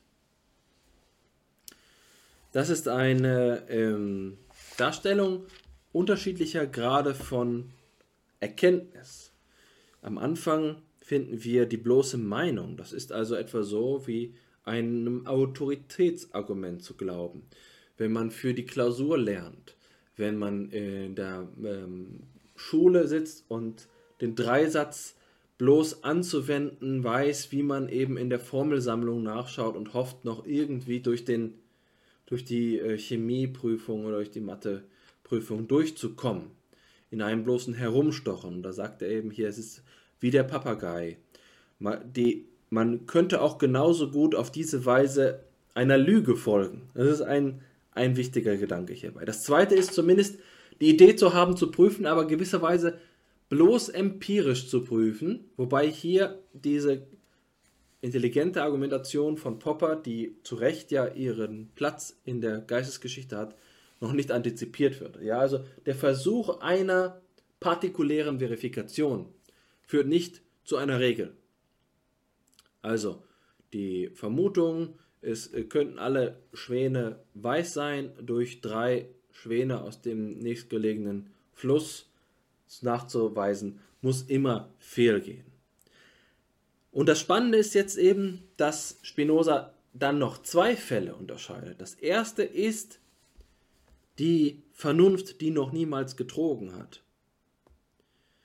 Ähm, sie sagt es uns. Das ist natürlich eine Sprache der Vermögenspsychologie, die, ähm, die das Vernunftvermögen spricht zu uns.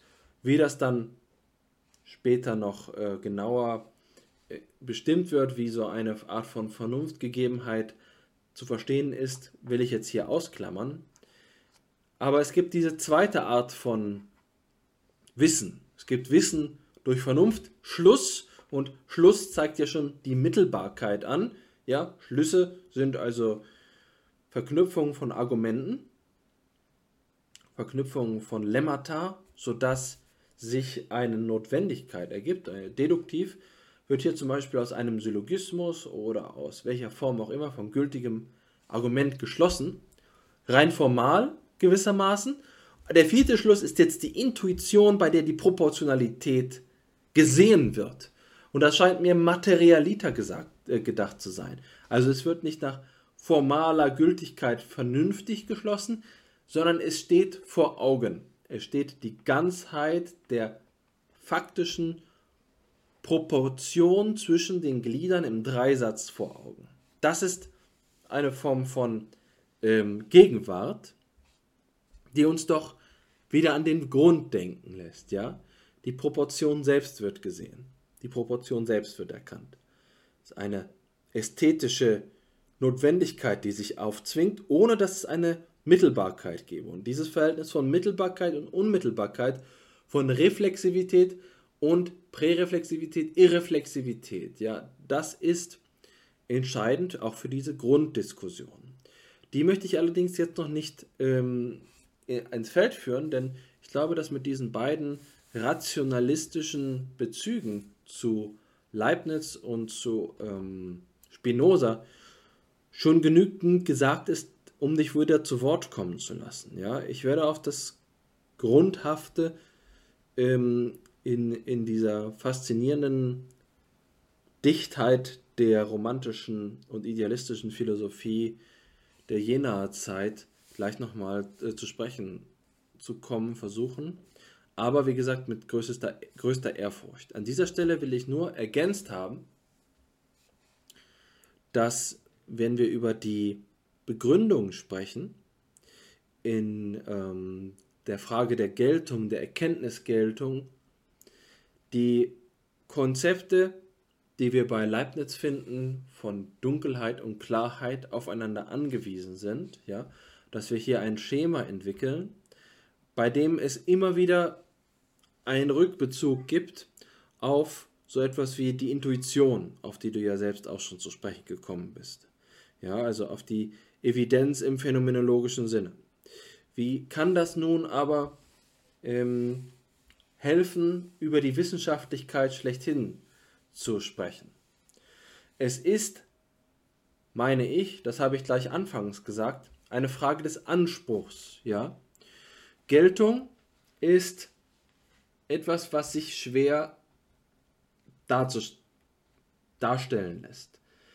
Geltung ist aber das Thema, um das es hier geht, wenn wir über reflexive Wissenschaft sprechen. Es geht um eine Reflexion auf den Geltungsanspruch. Wenn wir auf die Neukantianer blicken, ich denke gerade an Heinrich Rickert, dann wird Geltung als Irrealität aufgefasst. Ja, es gibt eine Ordnung des Seins, die ist die reale Ordnung. Und dann gibt es eine, ein, eine Nachtansicht, ein Gegenbild, eine andere Sphäre der ähm, der Wirklichkeitsordnung und die ist real und zwar finden wir dort die Werte, aber wir finden vor allen Dingen, dass diese zweite Sphäre diejenige der Geltung ist. Das Wort finden wir später wieder in der dritten Welt bei Frege und bei Popper. Die Idee also, dass Geltung nichts ist, was wir zurückführen können auf Seinsverhältnisse. Dass etwas gilt, stellen wir nicht daran fest, dass diese oder jene äh, Veränderung im, in, in den Geschehnissen, in den Ereignissen der, äh, der stofflichen Welt stattfinden, sondern die Geltung lässt sich nur über sie aussagen. Sie betrifft aber eine eigene, oftmals logisch verstandene Verfassung. Die Geltungsansprüche lassen sich also nicht darin auflösen, dass wir sagen, wir haben diese oder jene Methoden, sondern es muss eine argumentative Klasse von Verhältnissen geben, die wir nur logisch bestimmen können, die wir unabhängig von der ähm, von dem Ablauf der Ereignisse überprüfen. Wenn wir über reflexive Wissenschaft sprechen, glaube ich, dass diese Ebene, diese dritte Welt, diese irreale Geltungsfrage der, ähm, der Kern de, des Themas ist.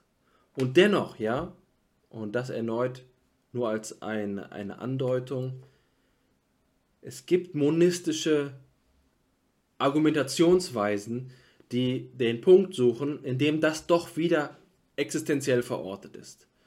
Indem wir den Grund wirklich finden. Das nennt man auch den Realgrund im Verhältnis zum Erkenntnisgrund, indem wir einen Realgrund äh, aufsuchen. Ja? Ähm, so viel zu diesem Zeitpunkt von mir. Ja, vielen Dank für deinen Input, Alexander. Ich denke, dass äh, an vielen Stellen klar geworden ist, dass es einiges zu sagen gibt über dieses Thema, dass wir also, äh, äh, dass sich unsere Hoffnung eingelöst hat. Wir müssen uns nicht anschweigen. Wir haben uns hier etwas zu erzählen und sicherlich auch darf man besonders hervorheben, dass du, dass ich dir ganz zustimme, wenn du von der Ehrfurcht gegenüber diesem Thema sprichst. Du hast jetzt einige der älteren Quellen benannt, die man aufsuchen muss, wenn man es wirklich in seiner Tiefe durchdringen möchte, ähm, mit der romantischen Wissenschaftslehre, mit Leibniz, den Rationalisten und so weiter. Und das ist das, was du jetzt dargelegt hast, was ich eingangs versucht habe, etwas spielerischer anzudeuten, indem ich gesagt habe, Fipsi versucht's mal. Ja, also auch mit einer gewissen Unbescholtenheit und dem Mut eines neuen Anfangs einfach an dieses Thema heranzugehen, das ja älter nicht sein könnte. Also es ist sicherlich eines der Grundprobleme des Denkens, das sich als philosophisches bezeichnet. Das ist sicher mitkonstitutiv für das, was wir mit gutem Recht auch als philosophisches Wissen ähm, betiteln. Und ich glaube, du hast einige wichtige Punkte ins Feld geführt. Ich möchte nur zwei kurz wiederholen, um, weil ich einfach um äh, für den Zweck, um sie zu unterstreichen, die ich ebenfalls sehr wichtig finde und denen ich mich anschließen möchte. Das eine war als du mit Jacobi davon gesprochen hast, wie das Gefühl als der Grund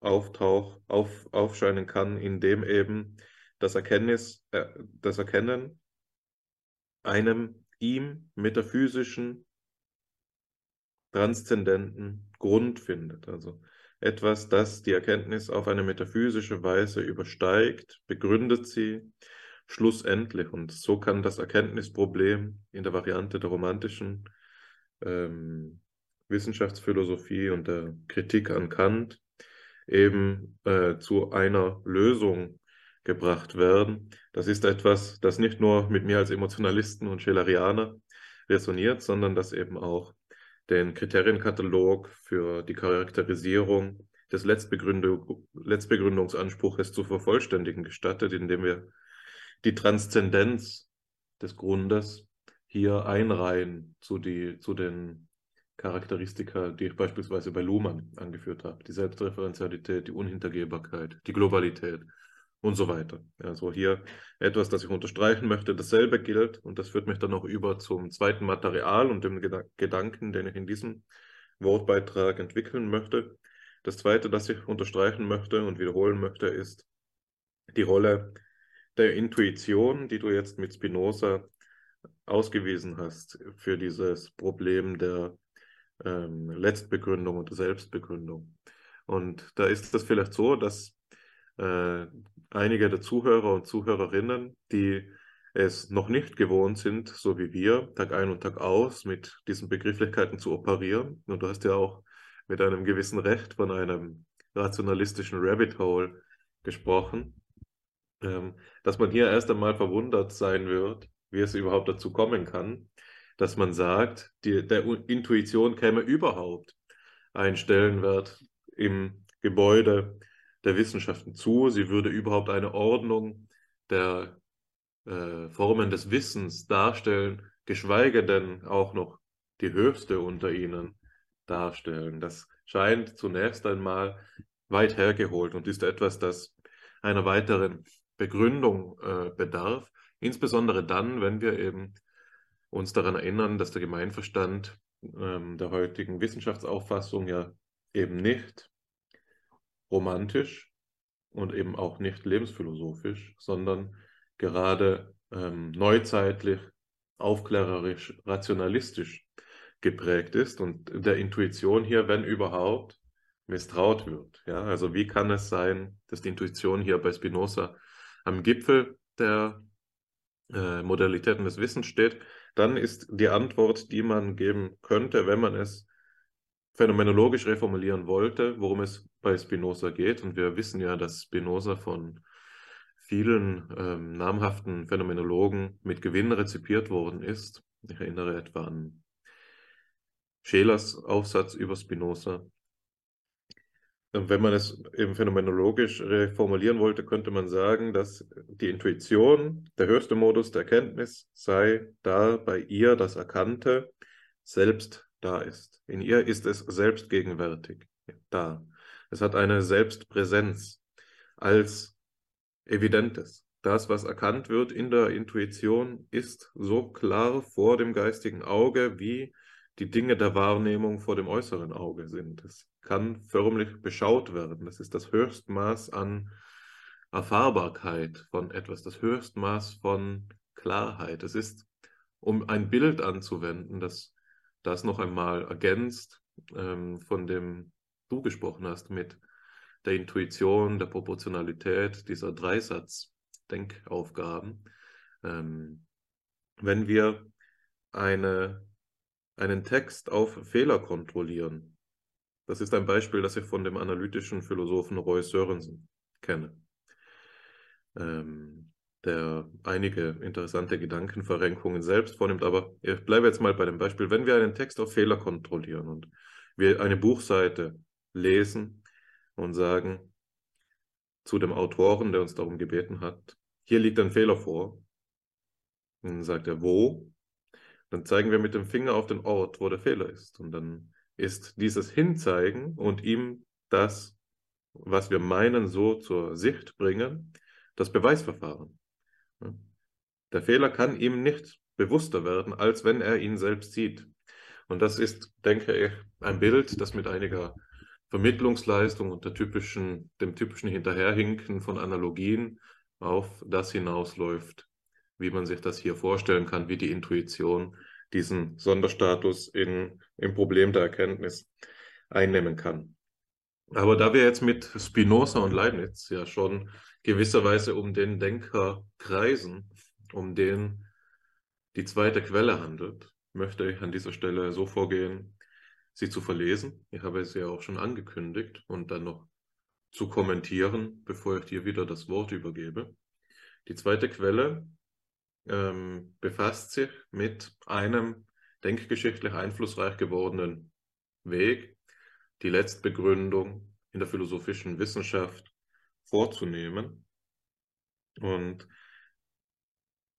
das ist der kartesianische Weg, der Weg, den René Descartes entwickelt und angedacht hat, für den ihm jetzt, wie du es vorhin gesagt hast, ja, zu Recht ein ewiger Platz in den Ruhmeshallen des Denkens der Philosophie zukommt.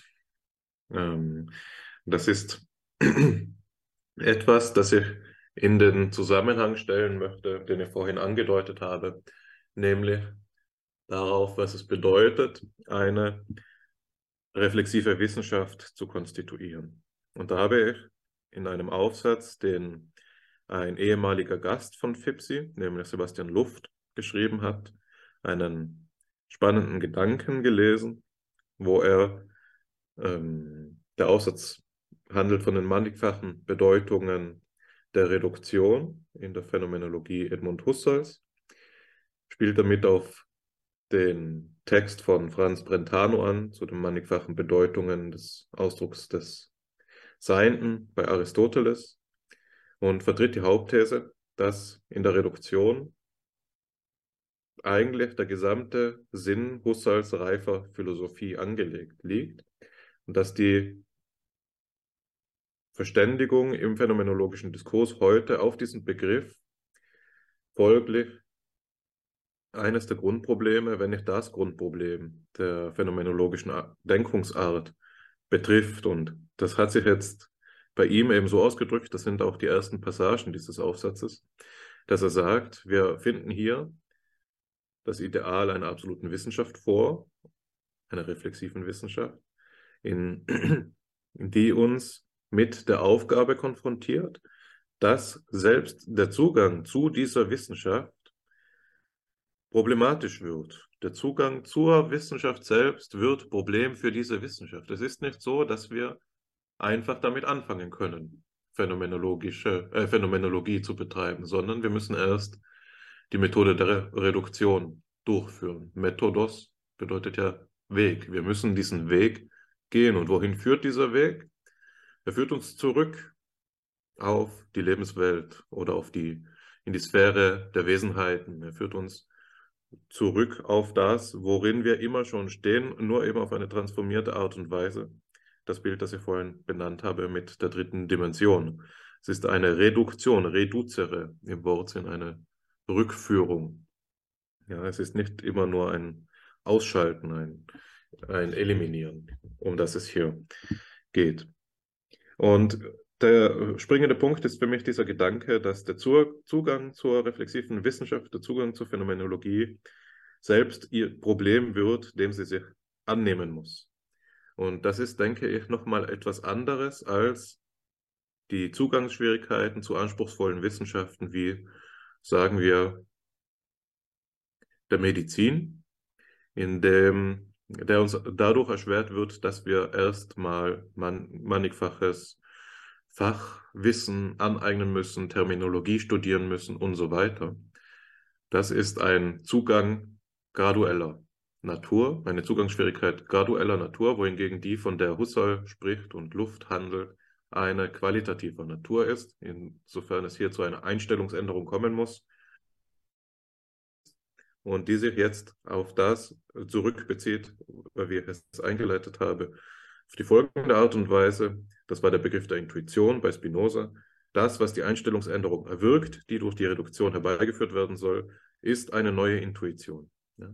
Eine Intuition, die eben nicht mehr bloß die Fakta, die Tatsachen zum Gegenstand hat, sondern neue Reiche für sich erschlossen, erschließen kann, etwa das der Wesenheiten, das der Eidetik, das Reich des Transzendentalen könnte man vielleicht zusammenfassend ähm, auch noch sagen. Also es geht hier um eine Fruchtbarmachung auf, Methodo, auf methodischen Wege eben dieses höchsten Modus der Erkenntnis, den auch Spinoza nennt, der Intuition und zugleich um die Erschließung einer neuen Form von Wissenschaft schlechthin. Und es gibt verschiedene Wege, auf denen Husserl jetzt versucht haben soll, ähm, diese Reduktion durchzuführen, diesen Weg zurückzugehen. Und in der Literatur unterscheidet man seit Isokern, von dem auch unser Material, das ich jetzt gleich lesen werde, stammt, drei Wege.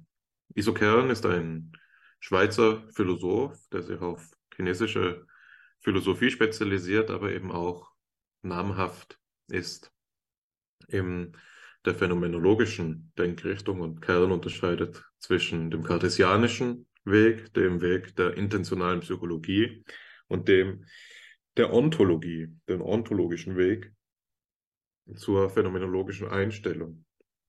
Und wir betrachten jetzt den kartesianischen Weg, sofern er einer der ist, den Husserl schon früh angedacht hat und der insofern konstitutiv ist für die Schöpfung seiner, äh, seines Zuganges zum, äh, zur Reduktion, zur reflexiven Wissenschaft, aber eben auch, weil Descartes Denken, wie er jetzt schon klar geworden ist, unsere Diskussion bis äh, zu diesem Punkt immer wieder auch beschäftigt hat. Also ich lese das Zitat aus den drei Wegen zur transzendental-phänomenologischen Reduktion. Erstens, kurzer Kommentar, bevor ich wirklich vorlese. Es geht hier jetzt um eine, eine Darlegung der Struktur dieses Weges, den Kern als den kartesianischen Weg beschreibt und der umfasst vier Schritte. Deshalb beginnt das mit erstens. Erstens, den, Weg, äh, den Beginn bildet die Idee der Philosophie als einer absoluten begründeten Wissenschaft, die sich von einem absoluten Anfang aus, von einem archimedischen Punkt aus, wie Husserl sagt, in einem absolut begründeten Fortgang aufbaut. Dieser Anfang muss, so steht es auch schon fest, in einer absoluten Evidenz bestehen. In einer Evidenz also, die absolut zweifellos, klar und rätsellos ist. Zweitens, nun muss Umschau nach einer absoluten Erkenntnis oder Evidenz gehalten werden. Durch eine universale Kritik der transzendenten Welterkenntnis ergibt sich, dass prinzipiell keine solche Erkenntnis jener Forderung entspricht. Der aller Welterkenntnis zugrunde liegende Glaube an das Sein der Welt besitzt eine absolute Evidenz nicht. Der absolut anfangende Philosoph muss also gegenüber dem Weltglauben und damit auch gegenüber aller Erkenntnis sei sie wissenschaftlicher oder vorwissenschaftlicher Natur, eine Epoche üben. Das heißt, er muss sie außer Geltung setzen.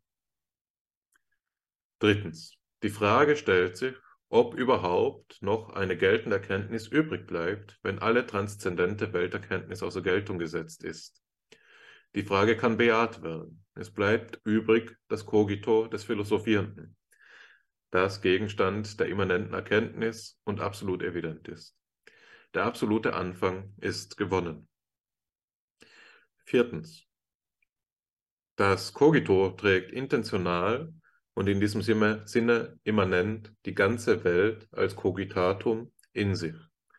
Ob schon die Welt und ihr ganzer Gehalt vom anfangenden Philosophen außer Geltung gesetzt wurde, bleibt sie nun also doch für ihn bestehen aber nicht mehr in ihrer ursprünglichen Geltung, sondern bloß als Cogitatum qua Cogitatum, das heißt als bloßes Phänomen.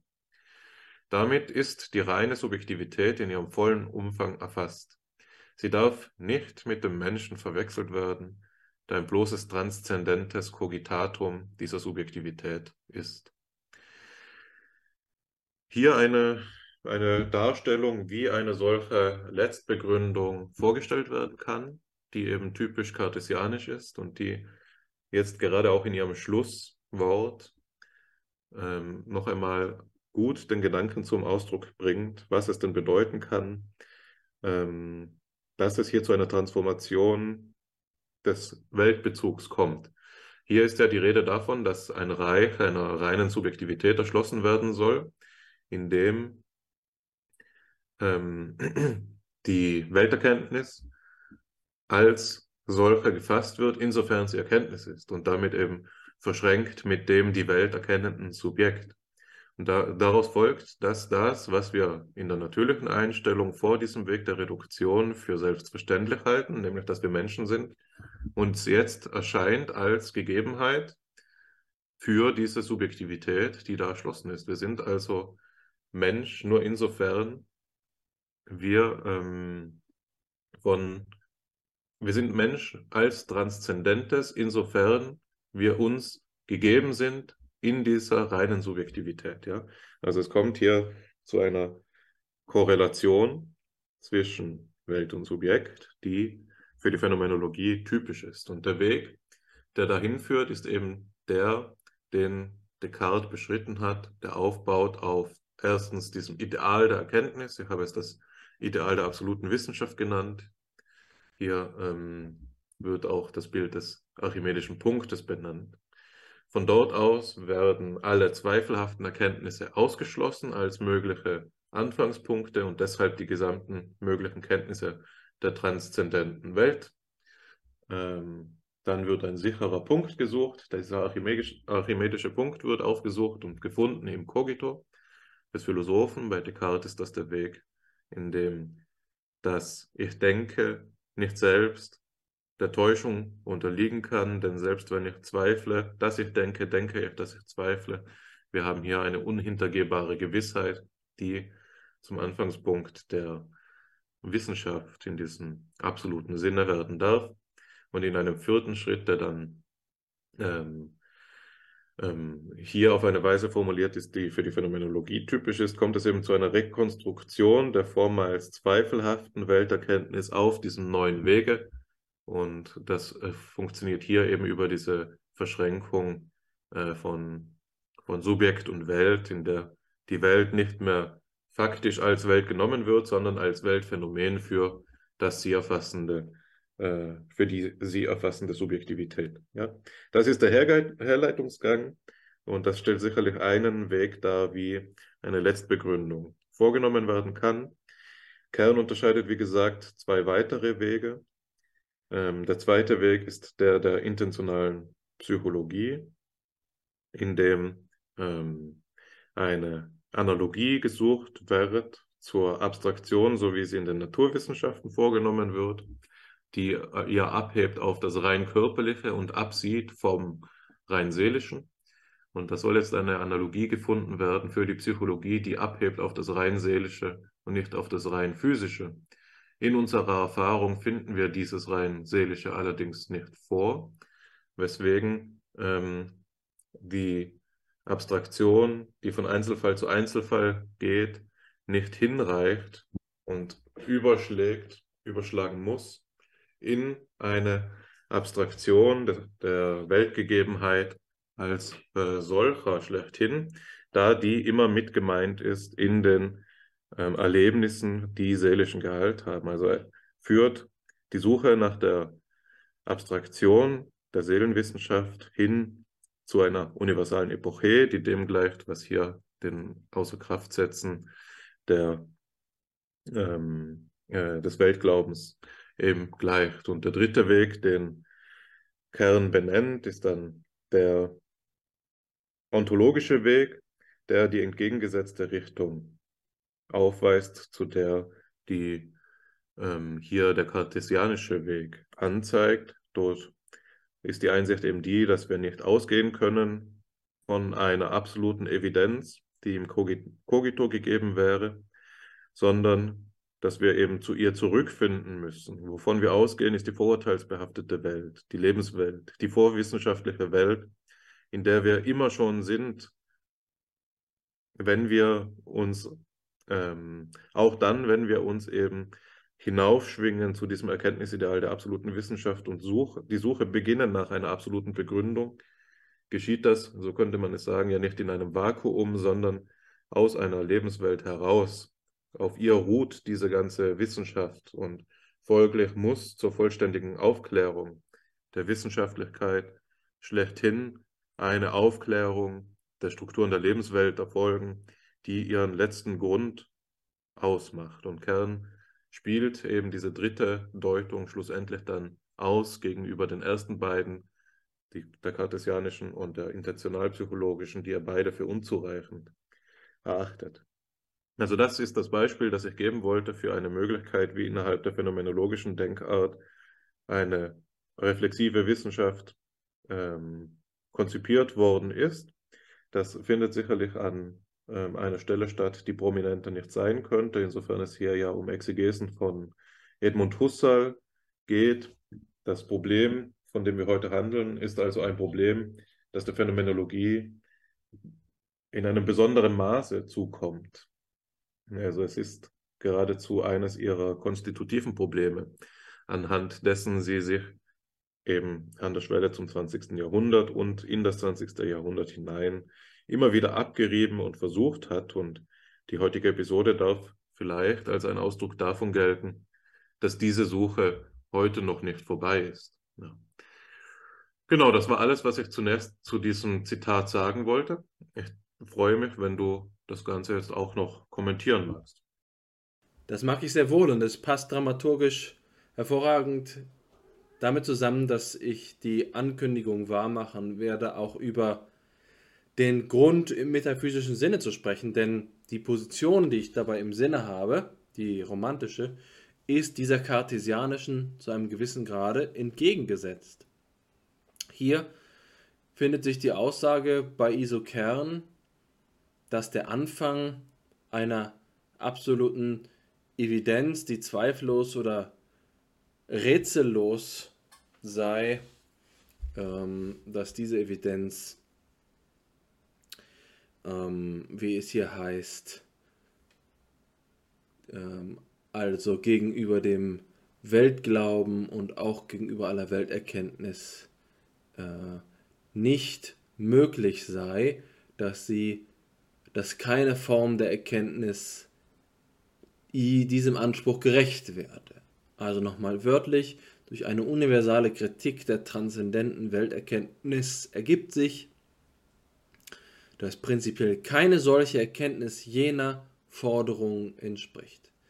Die Behauptung ist, dass sich der archimedische Punkt nicht finden lasse, dass es keine Letztbegründung der transzendenten Welterkenntnis gebe, der Gegebenheit von Wirklichkeit ohne Rekurs auf eine konstruierende Subjektivität. An der Stelle habe ich ein Glas Wasser zum Munde geführt, weil mir der Hals etwas trocken war. Diese Auffassung ist nicht alternativlos. Und bevor ich es jetzt diskutiere, möchte ich die andere einmal repräsentieren. Aber wie zuvor angekündigt, eben nur fragmentarisch, weil dieses Thema so tief ist.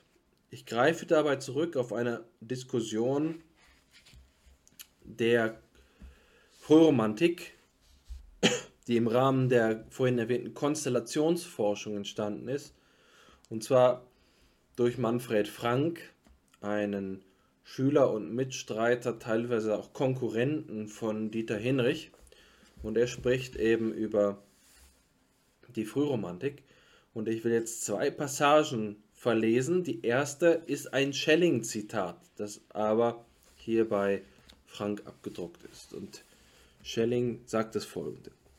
Gibt es überhaupt ein Wissen, so muss es ein Wissen geben, zu dem ich nicht wieder durch ein anderes Wissen gelange und durch welches allein alles andere Wissen Wissen ist. Wir brauchen nicht eine besondere Art von Wissen vorauszusetzen, um zu diesem Satze zu gelangen.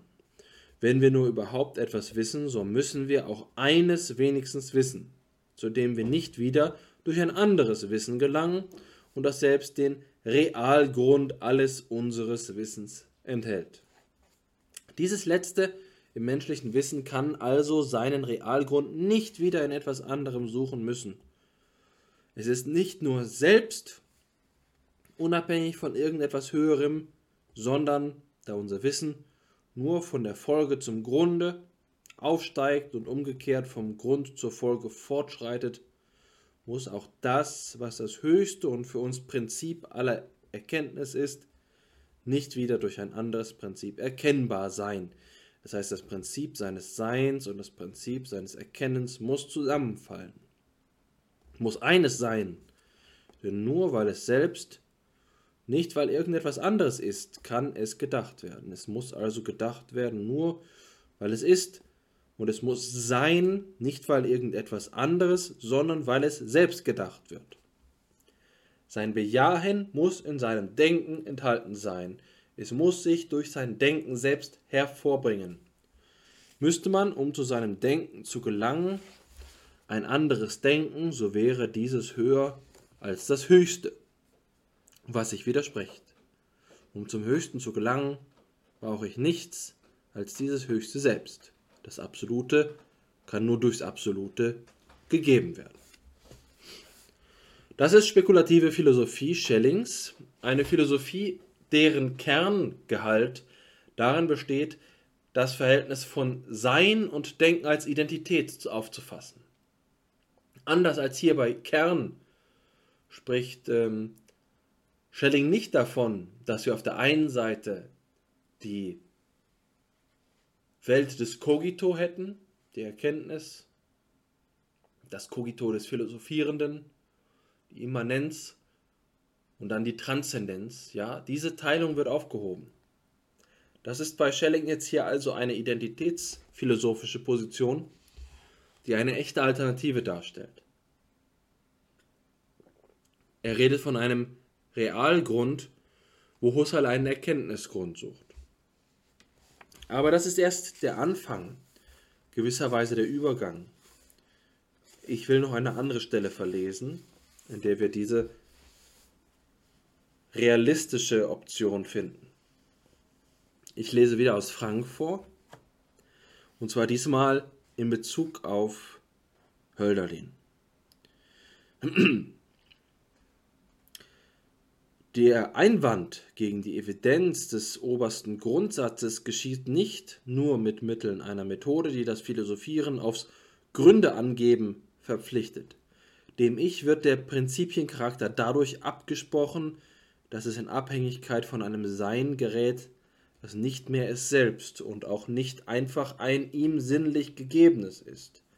Die Unerreichbarkeit der Voraussetzung, die das Ich im Sein hat, ist dann das Motiv für sein unendliches Streben nach dessen Aneignung, wodurch das anfänglich verfehlte Sein zu einer ebenso unerreichlichen Finalidee wird. Gewiss hatte auch Fichte schon das Problem der als Realgrund alles Bewusstseins gedachten Freiheit gerade darum selbst kein Bewusstsein zuordnen zu können. Da ihm aber die Freiheit bei den Antipoden des inerten Seins zu liegen schien, fiel es ihm nicht ein, diesen Realgrund auf den Namen Sein zu taufen. Genau das tun Hölderlin und seine Freunde. In Anknüpfung an Jakobis Gedanken, dass Sein kein sachhaltiges Prädikat, dass es gefühlsabhängig und damit aller Denkmöglichkeit vorausliegend zu denken sei. Das Sein ist kein möglicher Inhalt des Bewusstseins, wie es ein realer Gehalt ist. Insofern darf es sogar unbewusst heißen. Jetzt ein kurzer Sprung. Zwar ist diese Rekonstruktion nicht geradezu falsch, aber sie ist doch nur zur Hälfte richtig. Mit dem Gedanken Sein hat Hölderlin eine Voraussetzung beschworen, die eigentlich gar nicht mehr Prinzip heißen kann. Denn mit ihr Prinzip heißt ja Anfang. Im ist im Wortsinne nichts mehr anzufangen. Aus ihr ist nichts abzuleiten. Eine Analyse des Gedankens absolutes Gesetztsein könnte keine Gehalte zutage fördern, denn Sein ist kein reales Prädikat. Das ergibt sich schon daraus, dass man die Transzendenz des Seins über das Urteil auch so formulieren kann, dass Sein das eigentliche monistische Prinzip, der Inbegriff aller Wirklichkeit, ist in Gedanken nicht angemessen zu erfassen. Nun, dies ist die Alternative. Nicht vom Cogito her, nicht vom Erfassen und nicht vom Anfang her. Der Anfang des rationalen Weges, der hier bei Isokern beschrieben wird sondern von der Zurkenntnisnahme des Undenkbaren her fasst sich die Philosophie. Und das verändert den Begründungsanspruch natürlich radikal.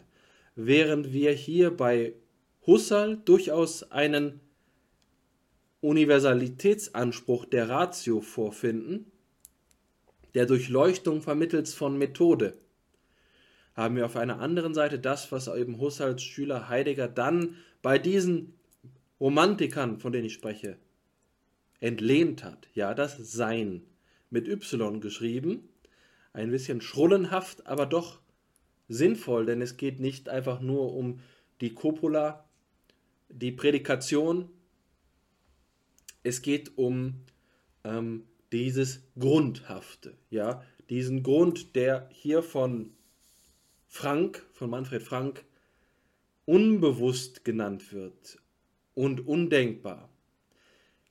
Also das radikale Gegenteil von cogitatum qua cogitatum, kein bloßes Phänomen. Die Subjektivität selbst könnte allerdings hier der Mittelweg sein. Ja? Also was ist denn das Cogito, sodass es zum Cogitare imstande ist, zum Denken? Was zeichnet das Ich denke aus? Die äh, Instanz, die Kant äh, die transzendentale Apperzeption nennt. Was konstituiert das? Ja? Ist das nicht einfach nur eine Parallaxe in die Metaphysik? Du, äh, das ist sicherlich eine Frage, die man hier stellen kann, ob diese beiden Perspektiven nicht dasselbe beleuchten, auf dasselbe blicken aus unterschiedlicher Richtung. Jedenfalls lässt sich für unsere Grundsatzfrage aus dieser Folge, und ich werde erst noch einmal Wasser trinken, denn mir ist die Kehle wirklich trocken geworden, was mir selbst, selbst selten vorkommt, und daran sehen Sie das, was ich eingangs erwähnt habe, dass ich nicht auf der Höhe meiner Kräfte bin, auch wenn ich mich ganz wohl fühle. Nun, ähm, die Begründung ist die Frage unserer Episode. Was heißt es für Wissenschaft? Was heißt es für den Erkenntnisanspruch phänomenologischer Psychologie, um, um den es uns hier geht? Je nachdem, was wir für einen, und das ist jetzt das Wort, was ich verwende möchte, was für einen Stil der Letztbegründung wir auswählen. Man könnte vielleicht auch sagen, welche Welt von Weltanschauung wir ergreifen. Eine realistische oder eine idealistische. Das ändert natürlich auch den Anspruch der Letztbegründung. Und so finden wir, wenn wir an dein ursprüngliches Beispiel zurückdenken, nämlich das Kind, das unablässig warum fragt, dann sehen wir doch klar, dass die Antworten darauf nicht so äh, offenkundig sind, dass sie alternativlos wären. Und das bedeutet auch viel für Evidenz. Es ist eine Ansichtsfrage. Ja? Ähm, bedeutet das, dass keine dieser Ansichten vorzuziehen wäre, dass es keinen Diskurs dazwischen gäbe. Das habe ich erneut bereits behauptet und ich wiederhole die Behauptung. Ich glaube, dass der Diskurs der Phänomenologie selbst diese Vermittlung ist diese Ansprüche auf, ähm, auf Letztbegründung miteinander ins Verhältnis zu bringen. Vor dem Hintergrund der Erfahrung, von der Hin vor dem Hintergrund des, des Erscheinens, der Logik der Erscheinung selbst, der Logik der Gegebenheit. Letztbegründungen sind unterschiedlich möglich, aber sie erschließen vielleicht unterschiedliche Facetten des Daseins. Ich werde jetzt aus technischen Gründen das Wort an dich zurückgeben. Sie können sich schon denken, weswegen. Es tut mir leid zu hören, Alexander, dass es dich gerade gesundheitlich zusammenrafft, aber ähm, man kann den Zuhörern und Zuhörerinnen hier zumindest schon einmal die Kontextinformation zutragen, dass Alexander seit einigen Tagen über eine hartnäckige Krankheit klagt und es jetzt 23.20 Uhr ist, wir ihn also keinesfalls schonen. Aber so ist es. Manchmal kommt dem Denken ähm, der Leib dazwischen. Das ist ähm, etwas, das dich jetzt in eine stolze Tradition bringt. Wenn ich mich da erinnere an Jacques Lacans Kommentar auf Platons, ich meine, es war das Symposium, was der Lieblingskommentar von Johannes Hoffmann ist, ähm, der ja hier bei Fipsi auch schon einmal war in einer der allerersten Episoden.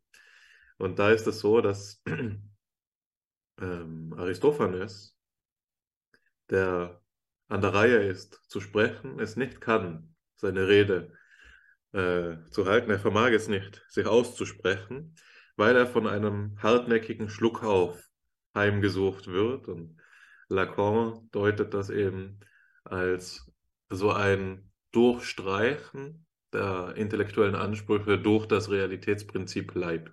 Also, und da bist du jetzt in stolzer Tradition mit dem großen Aristophanes, dem äh, Verfasser der Wolke und dem Verspotter des Sokrates, den da ja Platon auch eben in, äh, in, in, in einer Inschutznahme seines Lehrers aufs Korn nimmt in dieser Geschichte.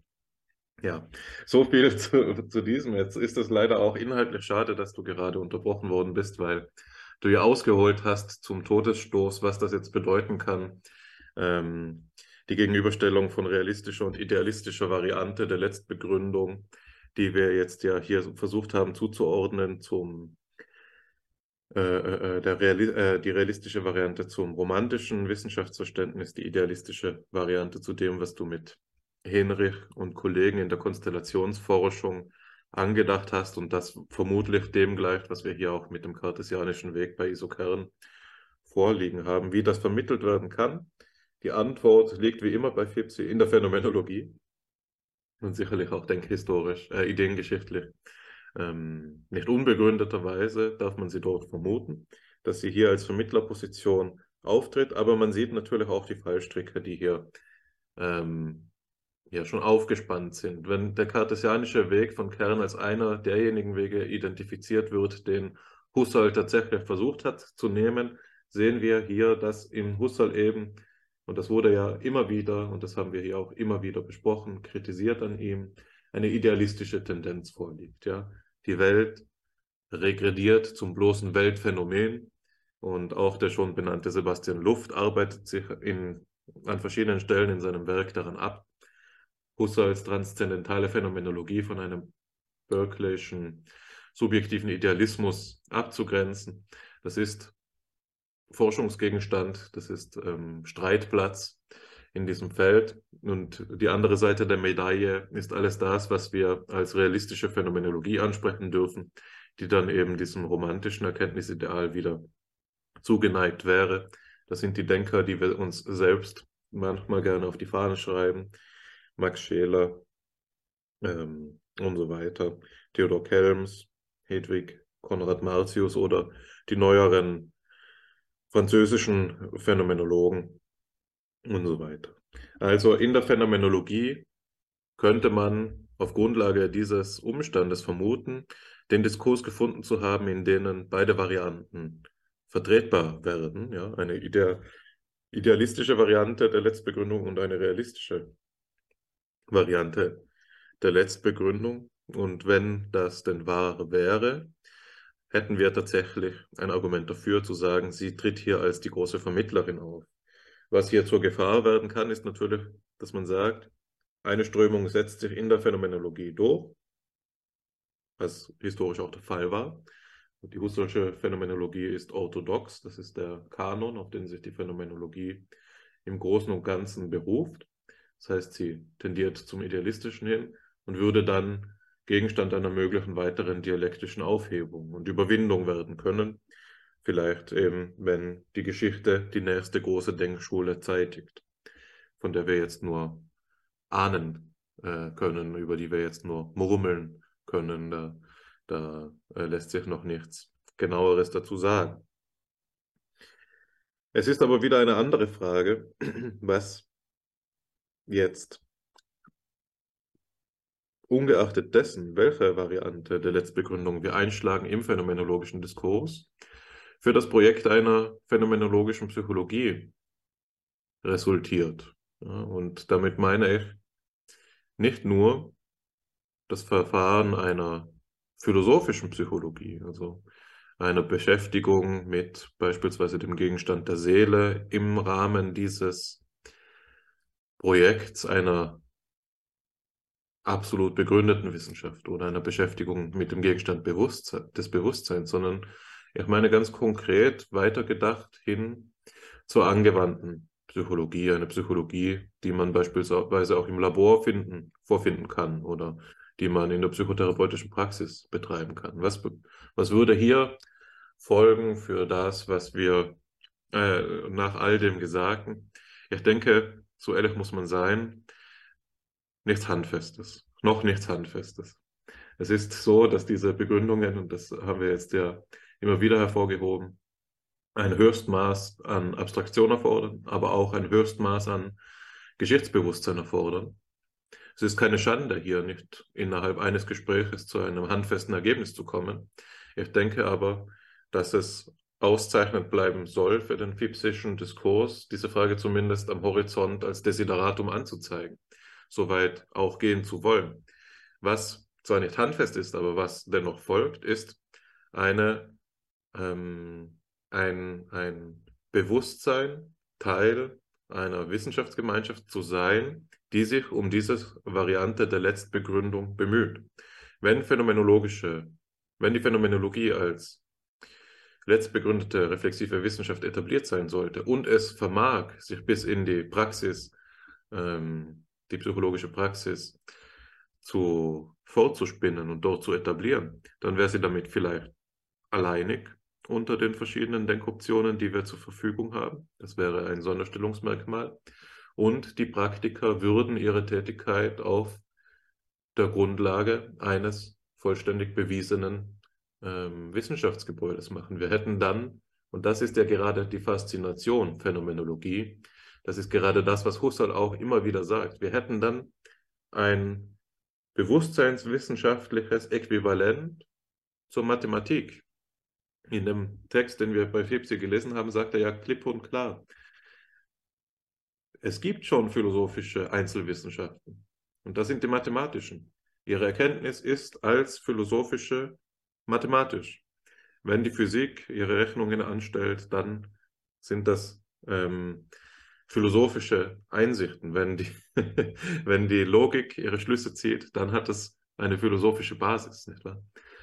Wie das im Detail auszubuchstabieren wäre, ist sicherlich nochmal diffiziler, darauf kommt es mir hier nicht an, aber was ich sichtbar machen will, ist das Folgende. Wenn wir die reflexive phänomenologische Psychologie etabliert haben, dann kann das Experiment ähm, plötzlich gehaltvoll werden für den Gesamtaufbau der Wissenschaften. Und in jedem Fall darf es dann darauf ruhen und seine Schlüsse wären eben gesichert. Das wäre das, was auch seine strenge Wissenschaftlichkeit ausmacht, das, was eine Psychologie grundsätzlich neben eine Logik stellen könnte. Ja, die Psychologie müsste nicht äh, so viel spezifischer sein. Das ist das, die Verheißung, die hier am Horizont steht.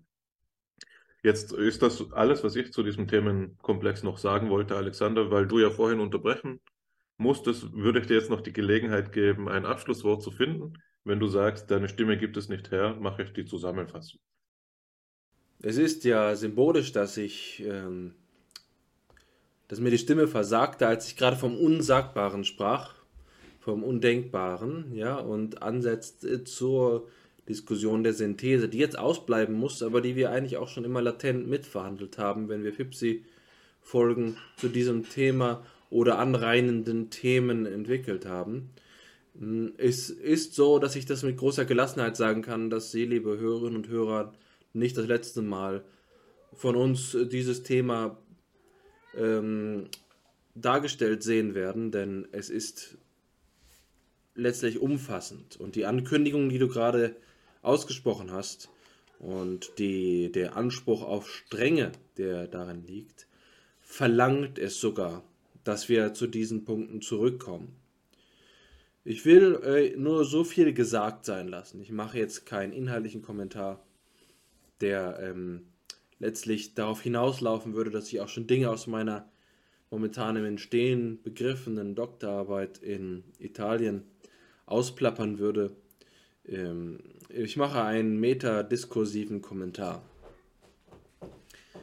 Die Strenge, die Letztbegründung in den wissenschaftsstiftenden Prozess zu integrieren, darf nicht missverstanden werden als eine Rückkehr in eine, in, also eine antipositivistische Rückkehr in eine philosophische Wissenschaft, die sich abhängig macht von Grundsatzfragen. Nein, es ist gerade eben so, dass wir begreifen müssen, dass jede Wissenschaft, so vermeintlich minimalistisch ihr Theoriebildungsdiskurs auch sein mag, rudimentär immer noch wissenschaftliche Fragmente enthält. Das ist eine maßgebliche Einsicht, dass es hier kein Entkommen gibt. Theorie ist nun einmal die Schau. Und diese Schau ist keine ähm, die sich erschöpfen könnte in den Methoden, die zur Hand sind. Das wäre verkürzt gedacht. Sie, es gibt keine Methodologie, der äh, Automatismus liefern könnte für eine Theoriebildung in wissenschaftlicher Form, sondern selbst im Versuch der Automatisierung von Theoriebildung, wir haben ja schon über mathematische Modellbildung mit Gidon Frischkorn gesprochen, ist mindestens in der äh, Architektur dieser Methoden immer noch die Kontroverse philosophischer Natur residual mitenthalten. Und zwar nicht nur als Anachronismus, nicht nur als historische Referenz, sondern konstitutiv. Und das führt dazu, dass es eben keinen Bruch gibt. Es gibt nicht die positiven Wissenschaften und die Wissenschaft als philosophische. Das ist allenfalls eine soziale Frage, eine Frage, der Diskurs vorherrscht. Aber de facto ist die Wissenschaft immer von diesen wissenschaftstheoretischen Fragen durchsetzt. Sie kann sich dem nicht entziehen, weil die Aktklasse, der Modus operandi der Wissenschaft dieser Art aufgebaut ist. Dass die äh, Fragen, die verhandelt werden, immer latent auf die äh, Möglichkeit von Begründung und die Natur von Begründung zurückverweisen. Es gibt keine a-epistemologische, a-metaphysische, a-philosophische Wissenschaft. Es gibt nur eine anti-philosophische Wissenschaft. Und das führt eben dazu, dass es de facto zu einer Herausforderung wird, das zu thematisieren.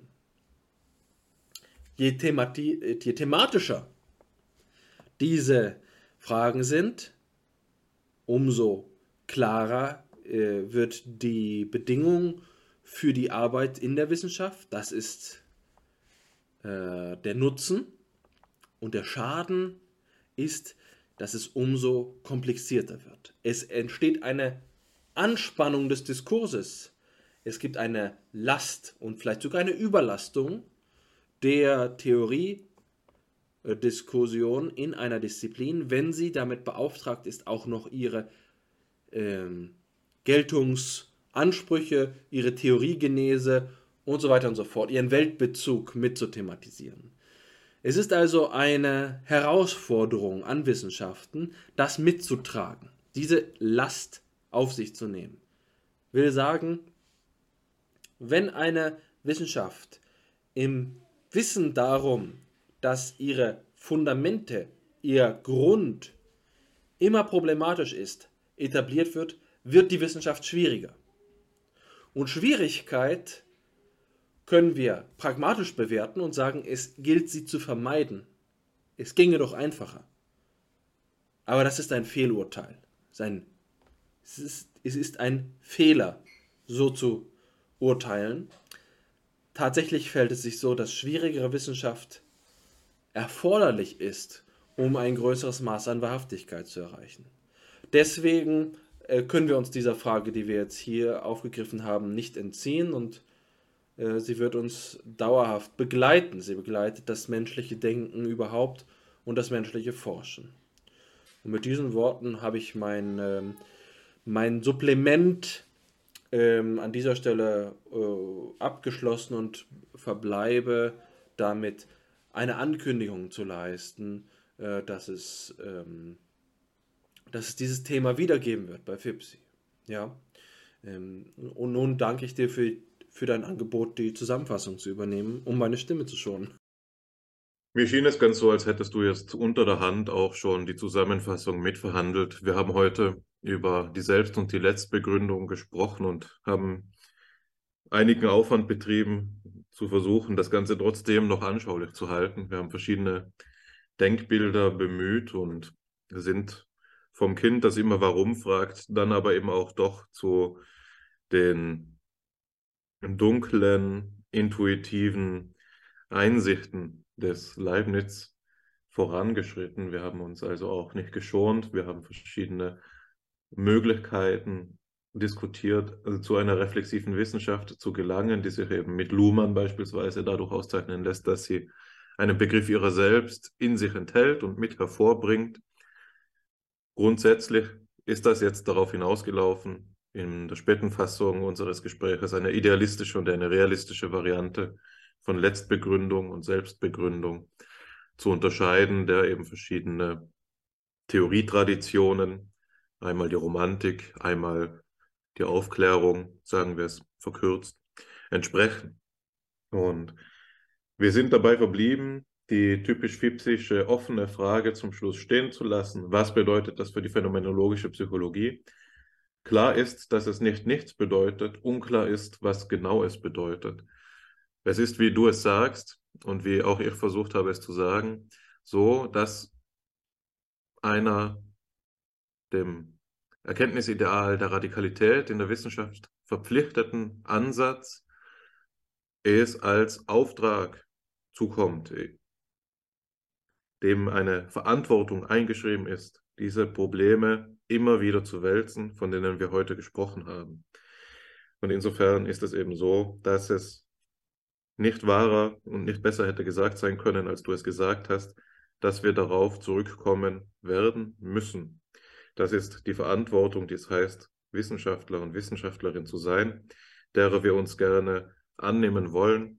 Für gewöhnlich ist es ja so, dass diese Themen, auf die diese Diskussion jetzt hinausgelaufen ist, eher solche sind fürs Spätwerk, eher solche sind für tiefe Gedanken und langes Meditieren. Das sind keine Themen, in denen man erwarten darf, dass einem genialen Geist einfach mal aus dem Nichts beim Einkauf im Penny ähm, der entscheidende Einfall kommt, sondern das sind wirklich Gedanken, die in gewissenhafter, minutiöser Detailarbeit, in vielen verzweifelten Stunden in der Nacht alleine in der Meditation irgendwann dann ähm, vielleicht gar nicht erst als solches ersichtlich, aber für die Nachwelt dann etwa doch, um, um das Bild maximal zu übersteigern, ähm, in dem dann eben die Wahrheit keimt. Ja? Also schwerer hätten wir uns das nicht wählen können. Fipsi hat es trotzdem einfach mal versucht und wir bedanken uns, dass Sie mit dabei waren äh, und freuen uns aufs nächste Mal. Auch danke an dich, Alexander, dass du es mit der Krankheit so lange gemacht hast.